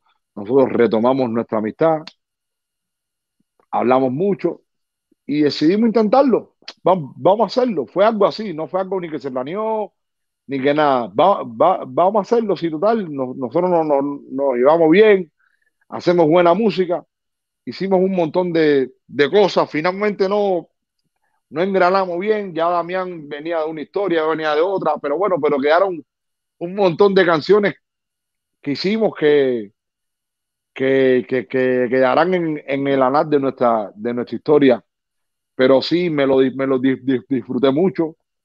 me volví a conectar con Cuba, con el pueblo, con, con mi difunta madre, que en paz descanse. Fue una etapa de mi vida que me, me marcó mucho porque cambió muchas cosas después de eso, para mí. Cambió mucho, mucho, mucho, mucho. Mi vida cambió. Después que yo vine de Cuba para acá, mi vida dio un cambio a 180 grados. Pero no me arrepiento de nada y me parece que fue una etapa súper linda porque pude estar nuevamente un tiempo compartiendo con alguien que, que, que, que, que desde mis inicios formó parte de mi, de mi, de mi, de mi carrera, alguien que siempre he admirado como persona y como, y como artista. Para mí, en la actualidad sigue siendo mi artista melódico urbano de Cuba. Para mí, Damián es el mejor. Pues nosotros acá en Biografía, para mí también es esa melodía que él, lo, tiene, lo. Damián, Damián no está donde él tiene que estar por él mismo y por Cuba, porque todas veces la culpa se le echamos a la gente, pero no todo el mundo tiene el temple de salir adelante aquí, aquí, aquí, porque eh, sabemos que Cuba esto el tiempo está, está Indiana Jones, eh, eh, tienes que andar con Indiana, con, Indiana Jones, con el y con el siempre, siempre es un problema, entonces no todo el mundo tiene esa capacidad y a veces como que, como que como que se pierde un montón de cosas chéveres a través de, de la historia. Pero sin duda, Damián hizo, formó parte del éxito de Dedicar, Damián formó parte del éxito de los cuatro, Damián formó parte del éxito de Desiguales, lo que hizo conmigo. Si tú te pones a analizar, ningún artista ha hecho eso en su carrera.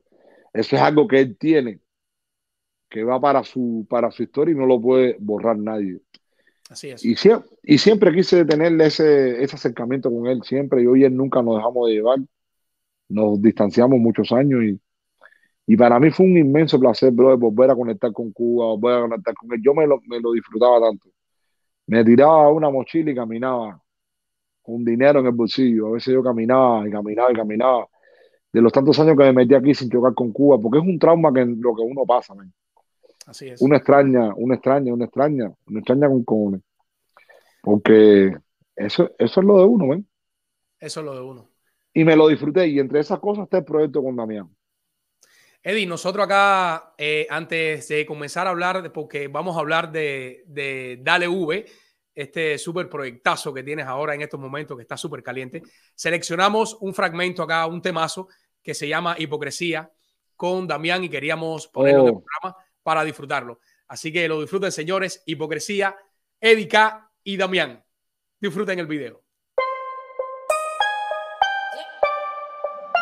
Los Duracos, Edica y Damián, Chico F.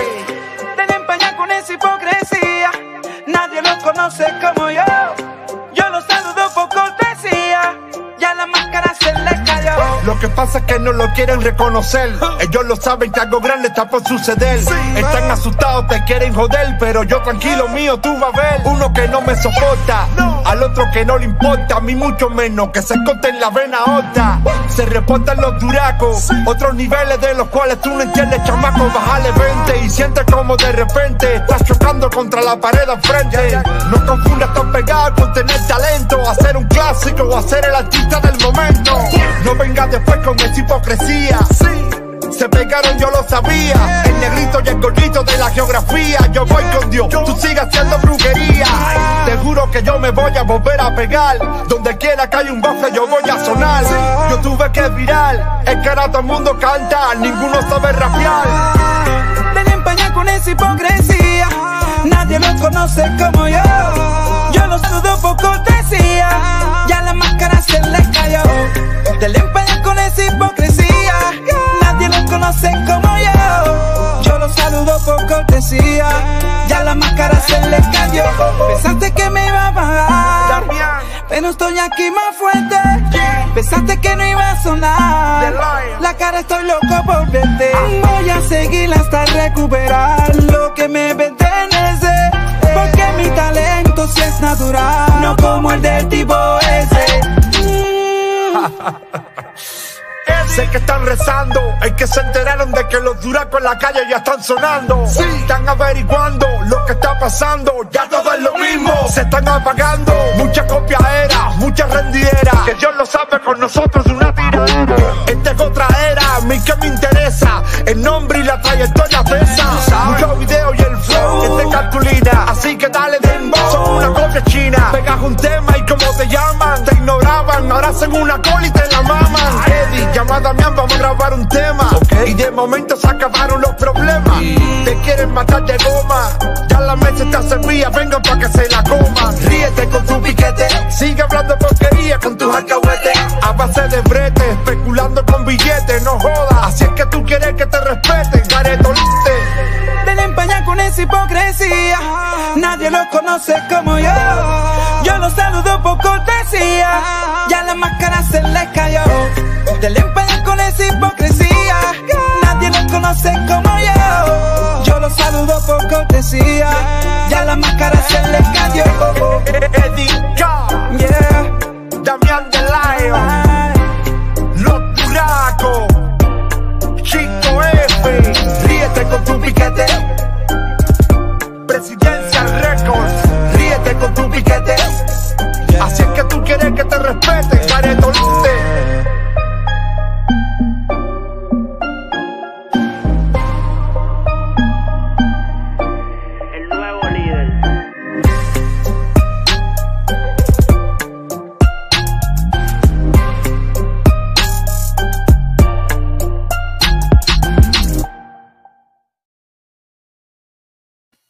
Y este súper temazo lo acabó de escuchar acá en Biografía Urbana, Los Duracos, Hipocresía, cantados por el gran Edica y Damián. ¿Qué clase de temazo este, Eddie? Me tenía acá, mira, Oh. en pleno movimiento, brother. Hace- brother, hacía rato que yo no oía. Mira, brother, eso es una canción que nosotros hicimos hace tres años, ¿no? Algo así.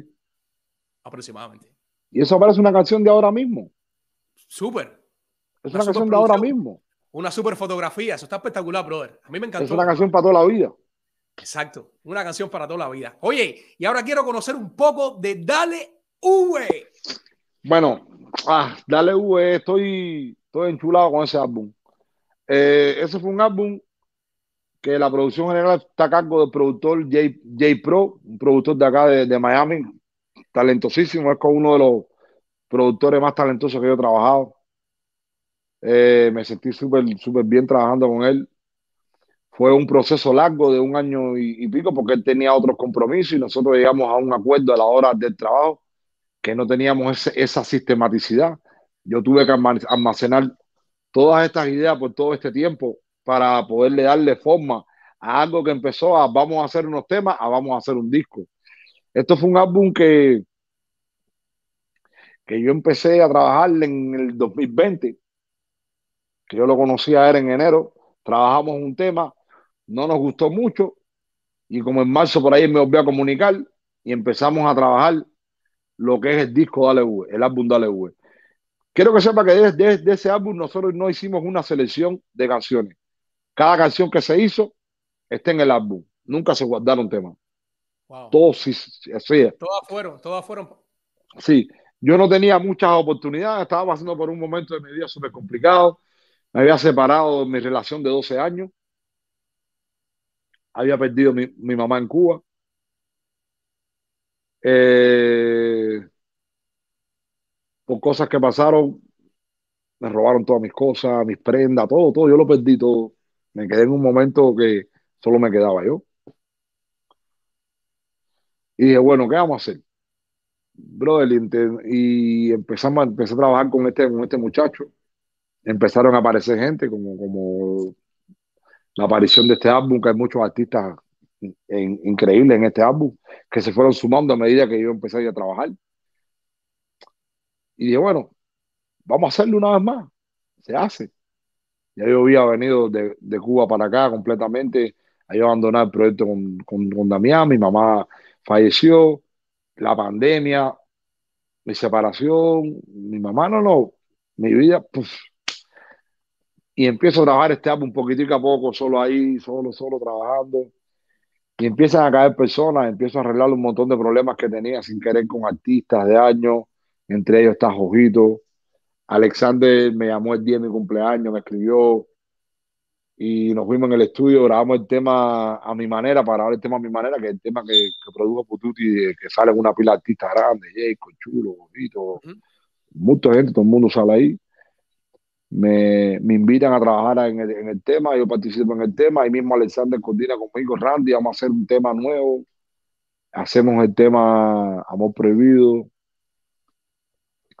Y la gente cuando me vio grabando, cuando me vio grabando, pues, se, se empezó a motivarme. Yo me llamó, tú sabes, yo soy bien pana de Insurrecto, de Vilores, Candyman, Gente de Zona, El Chulo, alguien que también había tenido, mi diferencia en el pasado, se arreglaron súper chévere.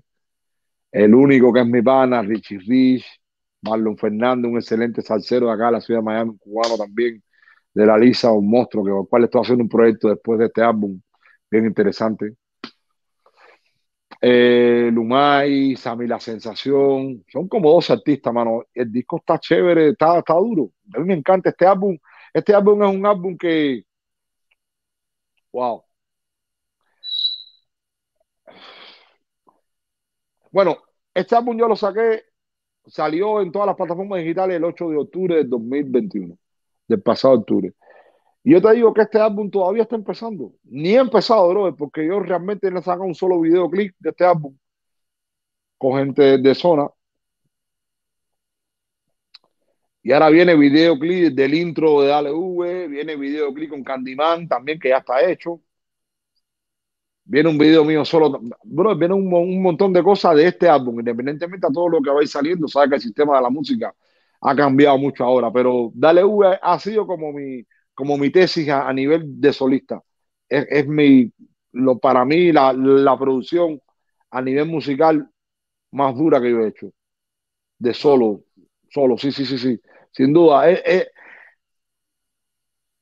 no voy a hablar en general porque no quiero hablar, pero para mí es, Dale V va a ser un álbum que yo toda la vida voy a estar cantando algo de ese álbum. Sí, tiene, tiene muy buenas canciones esa colaboración con Candy, mamá, nuestra gente zona, tema con el chulo. Es que todos los temas están buenos, man. Ese, ese álbum a mí me encanta. Oye, y el, remix, y el, remix, de Mujeres, que está espectacular, hermano. El remix de Mujeres nació por el muchachito que la canta conmigo, está súper talentoso también, Morton, de acá de la ciudad de Miami. Él trabaja junto con el Chacal, el cual le mando un saludo bien grande. Este álbum es un álbum que este tema es un tema que para nadie es un secreto, que es uno de los clásicos de la música urbana de Cuba, de los tiempos míticos aquellos dedicados. Esos son temas que, esos son temas que ahora mismo, como bien estábamos hablando, tienen, lo grabamos hace, hace mucho tiempo, Ojito, Damián y yo ha cogido por su lado. Realmente no hemos tenido tiempo de hacer algo justo con estos temas. Eh, antes de yo sacar el álbum, volví a conectarme con Ojito íbamos a empezar a hacer algo al respecto de eso. Eh, Ojito en ese momento quizás estaba pasando por unas por situaciones, él se alejó, no pasó nada, pero él se alejó, yo me alejé, Damián su vuelta, todo el mundo por su lado. Yo estoy en una discoteca, me llama un chamaco, Morton, hola mi hermano, ah, yo soy bueno, chévere, ah".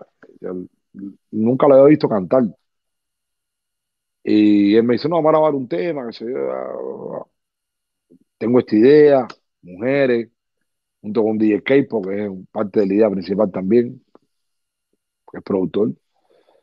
Ya, y me dice eso, el chamaco súper bien humilde, talentosísimo, fui para el estudio de J. Cuban, grabamos el tema, ya DJ Kepo tenía el background, había hecho el background, lo hicimos, le metimos el video, hicimos el video y fluyó. Y dije, bueno, compadre, vamos a hacerlo. Fue, es una lástima que nosotros mismos no podamos hacer con eso lo que debiéramos hacer. Yo dije, bueno, compadre, mira, para que se quede eso ahí y la gente siga pasando el tiempo, al final del día aquí no hay nada de, de maldad, todo tiene que ver con hacer algo para que las nuevas generaciones más o menos tengan una idea de, de la vuelta de pasada, ¿no? Y yo pienso que el chamaco hizo un, hizo un buen trabajo, a la gente le ha encantado el remix y, y estoy súper contento porque el muchacho se portó súper profesional, y él tiene, él tiene su carrera en solitario también, que la está comenzando muy buena también. Me tocó un buen muchacho. porque yo no lo había visto cantar. Después que lo vi cantando en vivo, que vi cómo le echaba el para, dije, no, no, espérate, este, él tiene mucho por dar. Eh, vienen, vienen muy buenas cosas a él y dije, coño, qué suerte, me tocó uno bueno. Y en vivo, durísimo, no, no, no. Yo estoy loco incluso por hacer más cosas con él porque estamos, nos llevamos bien, el chamaco es bien humilde, súper bien, nos llevamos bien. Y quiero, quiero hacer un par de cositas más con él para que no quede solamente en el remix de mujeres. A lo mejor haga algún otro remix y alguna otra cosa inédita, pero me encantó el trabajo con él, una, una, gente más joven, ya sé alguien un, un, poco más de experiencia, un poco más experimentado. So, quedó súper, quedó súper. Hermano, pero cualquier trabajo, tú me disculpas, no, cualquier novato que incursiona con usted en el medio y se deja llevar por su talento, queda bien en escena, Eddie, porque usted es un maestrazo en la escena, brother. A veces no me toca tanto guiarlo como, como pasarle el barniz. Ok. Porque todo el mundo tiene su vuelta. Y eso es algo que yo, que yo nunca he perdido esa perspectiva. Cuando yo colaboro con alguien nuevo, me recuerdo de cuando yo venía con una idea que era un chamaquito, ¿entiendes? Espectacular. Wow. Recuérdate que a veces ellos ven algo que tú no ves. Porque tú estás pensando en el palo, en, en el palo ese que es el que tú llevas, porque tú eres un artista grande. Tú, tú, estás tan concentrado en el palo que te, te olvidas de otras cosas. Y ahí es donde vienen estos chamaquitos y te dicen, es por aquí. Y, y, y, y, tú la cachas, ¿me entiendes? Dice, eh, mira la vuelta, pa, pa, pa, porque tú, tú tienes que estar activo. Y yo, no, yo siempre, aunque tú vengas con una estupidez, yo siempre te oigo si yo creo que es, que es interesante lo que voy a escuchar, yo lo oigo y a veces un criterio eh, te lo puede dar un barrendero, un tipo en la calle, un médico, un, el que menos te, te, te, imagines. Si yo creo que merita la pena oírle, yo lo oigo. Si eres un, un, artista nuevo, yo pienso que lo que tú estás haciendo está interesante. Yo quiero escuchar y quiero ver cómo es que tú haces, cómo tú lo haces, cómo, qué es lo que tú estás pensando. A lo mejor tu idea no es 100%, pero me da me abre un portal para de ahí y decir, no, espera, esto está bueno, mira, cógelo aquí, vamos, vamos, es para aquí. ¿Me entendiste? Eso es colaborar. Eso es colaborar, ¿me entiendes? Que, que, que, que, esa juventud con esa experiencia se junte para que sacan cosas maravillosas. Eddie, entonces, es completamente, sí, ¿no? Y, y todo ese apoyo a, lo, a, los nuevos talentos y, y, todo esto que tú acabas de decir es espectacular, que tengas esa manera de pensar y que lo hagas. Gracias de verdad. Eddie, entonces Dale V está en todas las plataformas. Dale V disponible en todas las plataformas digitales. Un excelente video que se llama Amor Prohibido junto a Gente de Zona. Gente de Zona, está, sí. Está en mi canal de YouTube, Amor Prohibido, pueden ir a visitarla. También está el tema de mujer ahí en, en, en mi canal de YouTube. Y mucha música, y ahora viene mucha música, viene mucha música. Dale V en mi última producción todo el mundo para iTunes, Spotify, para todos lados. Está durísimo. Tiene tema con Candyman, Baby Lore, Insurrecto, El Chulo, El Único, Richie Rich, Marlon Fernández, Lumay, eh, Sammy La Sensación. Son como 12. Se me olvidan. Francamente. Wow, qué rico, qué rico, qué alegría. Eddie, eh, ¿cómo es un día tuyo? En la mañana te levantas, ¿qué desayunas? Eh, ¿Cuándo sueles ir al estudio? ¿Cómo te manejas un día tuyo, Eddie? Cuéntame. Ok, me levanto bien temprano todos los días. Si yo soy alguien que, que le cuesta trabajo dormir la mañana, aunque no tenga un trabajo específico, yo trabajo como si fuera un trabajador. Yo me levanto a la misma hora que se levanta alguien que va a trabajar. Yo me levanto a esa hora y a esa hora me pongo a pensar en la próxima estrategia. Me, me, me, me he puesto hasta escribir algo yo el tema de Candyman lo escribí como una volada, me levanté de 6, 7 de la mañana así. Wow. Tenía que ir al, al, al, al, estudio, ya estaba cerrando el álbum, fue el último tema prácticamente que cerré. Escribí la idea, le mandé la idea al caballo, el caballo metió lo de él, fuimos al estudio y montamos la vuelta, pero fue así. Muchas cosas yo, yo, las, yo, yo, yo, yo las hago.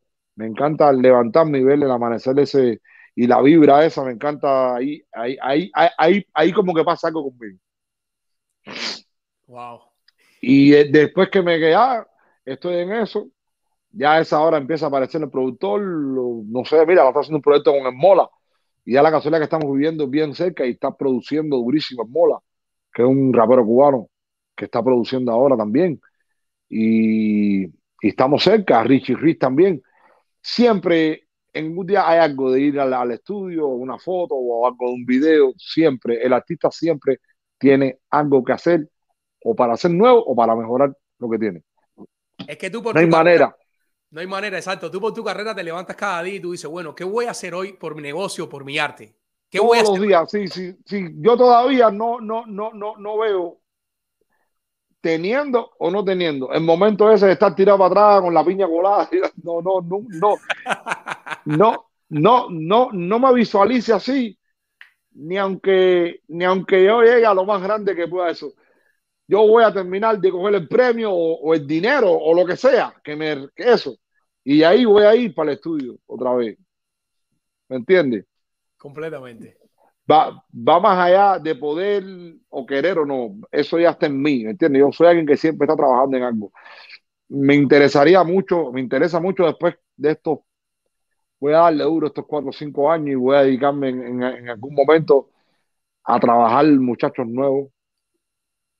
Genial. Pero no quiero, no quiero trabajar a nadie por trabajar. Yo mi- mis secretos no se los voy a pasar a todo el mundo, pero sí, pero sí quiero en, en- en algún momento tener un sello de disquera donde yo pueda tener un par de chamaquitos o algo así. Que yo vea que ya tienen talento, que lo que les falta es un chin, la dirección. Y decirle, siéntense aquí, chamacones, que es así. Ta, ta, ta, ta. En algún momento eso, en algún momento eso va, va a ser algo que a mí me va, va- es más, lo, lo disfruto. Es que lo he hecho toda mi carrera, pero ahora de manera más eh, formal.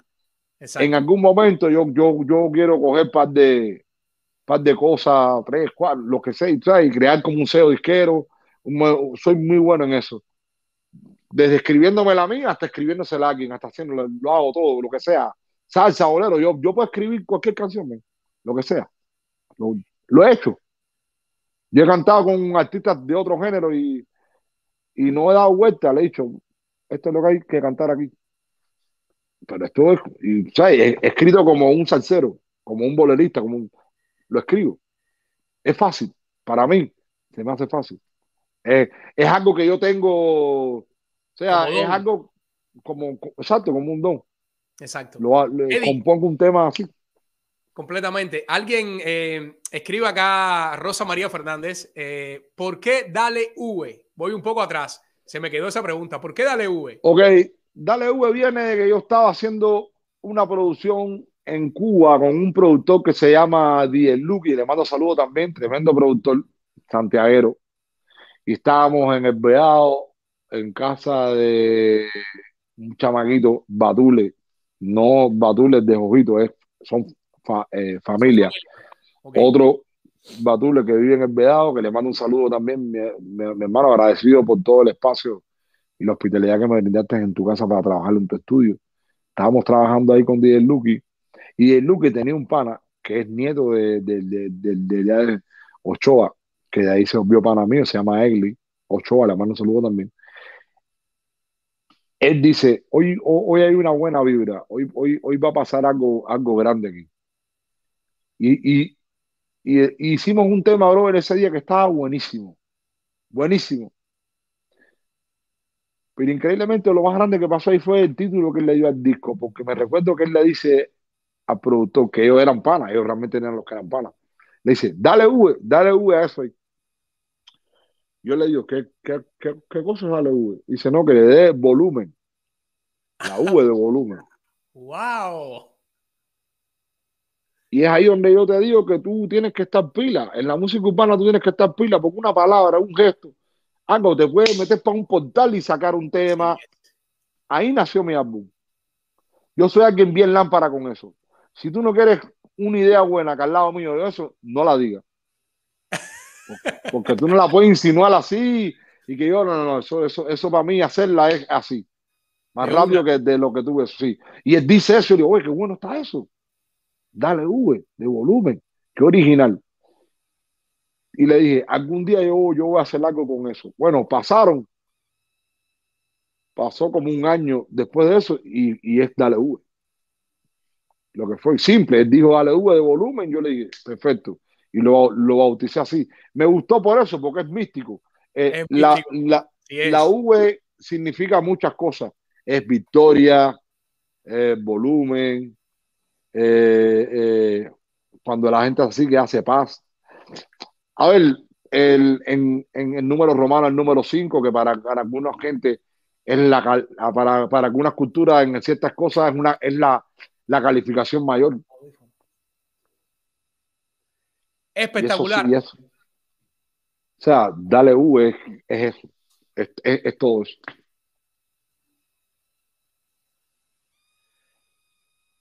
Ahí, Sí, sí, estoy acá, estoy acá. Ver, chévere. háblame ahora. Sí, ahora sí. Eh, Se me había ido la conexión con los audífonos. O sea, eh, bueno, eso es dale U. Oye, genial, qué explicación. Mira eso, eso no, no de, todo lo que indagué en las redes, no, no había encontrado el significado del por qué dale V. Wow. Y por ahí anda, porque yo lo he puesto en par de, en par de, par de escritos, porque con el tema este de, de Gente Zona, que es el único tema que he, que he promocionado de este álbum, se hizo un buen trabajo de, de prensa con este tema, se, se trabajó bien con el equipo de trabajo de re, re- re- que le mando un saludo a Calienta Lo Media, a Retrato, toda la gente que ha trabajado en, en este álbum. Y ahí yo, yo, yo hablé sobre esta historia.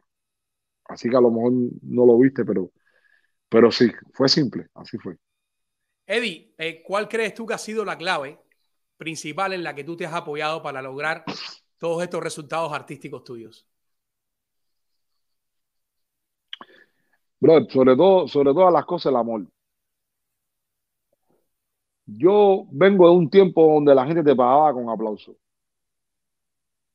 Vengo de un tiempo donde había que cantar y sin importar si te pagaran, si nada. Y eso son cosas que la gente que son de la vieja escuela nos cuesta trabajo superar cuando vemos la gente ahora que solo piensa en por ciento, en dinero, en aquello, sin pensar en lo que es el nacimiento de la creación, de vamos a crear algo. Y entonces, esto ha sufrido muchos cambios y en el tiempo que nosotros empezamos,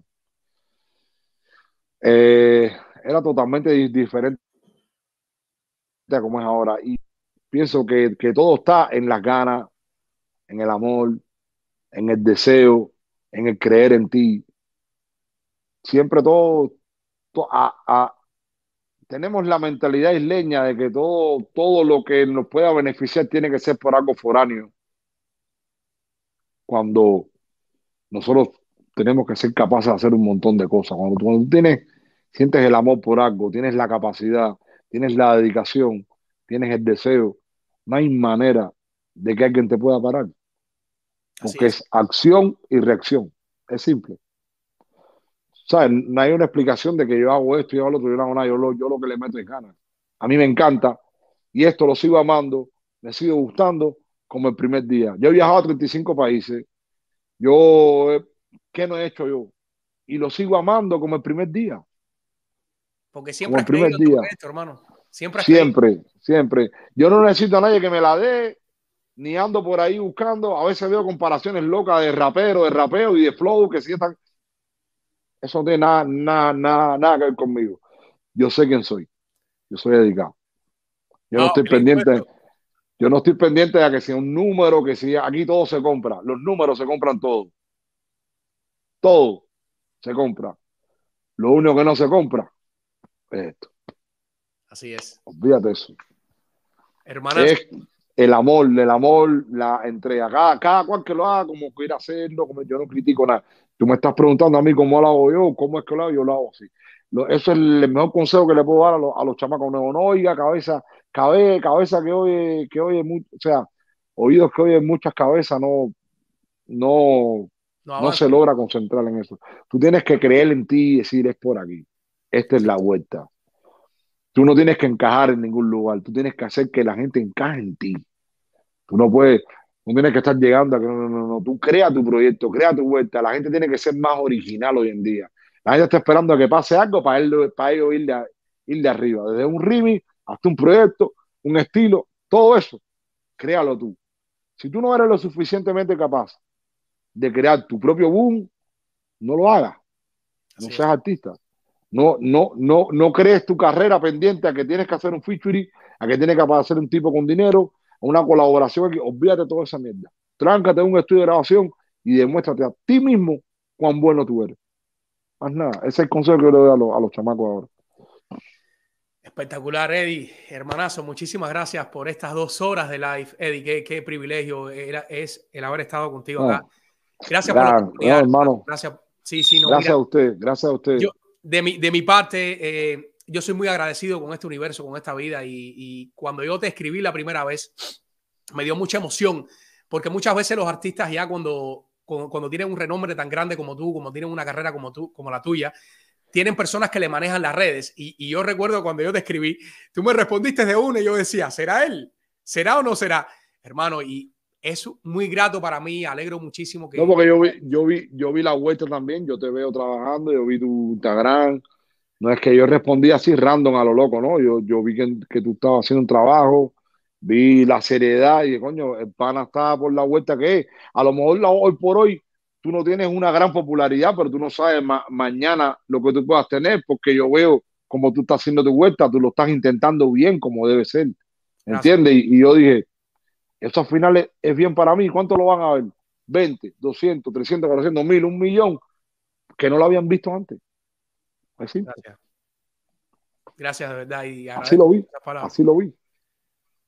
Gracias por, por confiar y gracias por creer en nosotros y darnos esta oportunidad. De verdad que sí, como plataforma lo agradecemos muchísimo. Y es un privilegio grandísimo el que tú estés acá dándonos estas dos horas, contándonos tu historia, que como tú mismo dijiste, no alcanzaría ni, ni 20 programas para saber al detalle la vida de Eduardo Mora. Yo no dije ni el 50%, chicos, ni el 50%. Hermanazo, toda la bendición de este mundo para ti. Espero eh, poder conversar en, en, otros instantes, en otras circunstancias, para poder hablar a más detalle de, de, de temas que estés moviendo en ese momento. Eh, Biografía Urbana es tu casa. Biografía Urbana está aquí para, para Edica.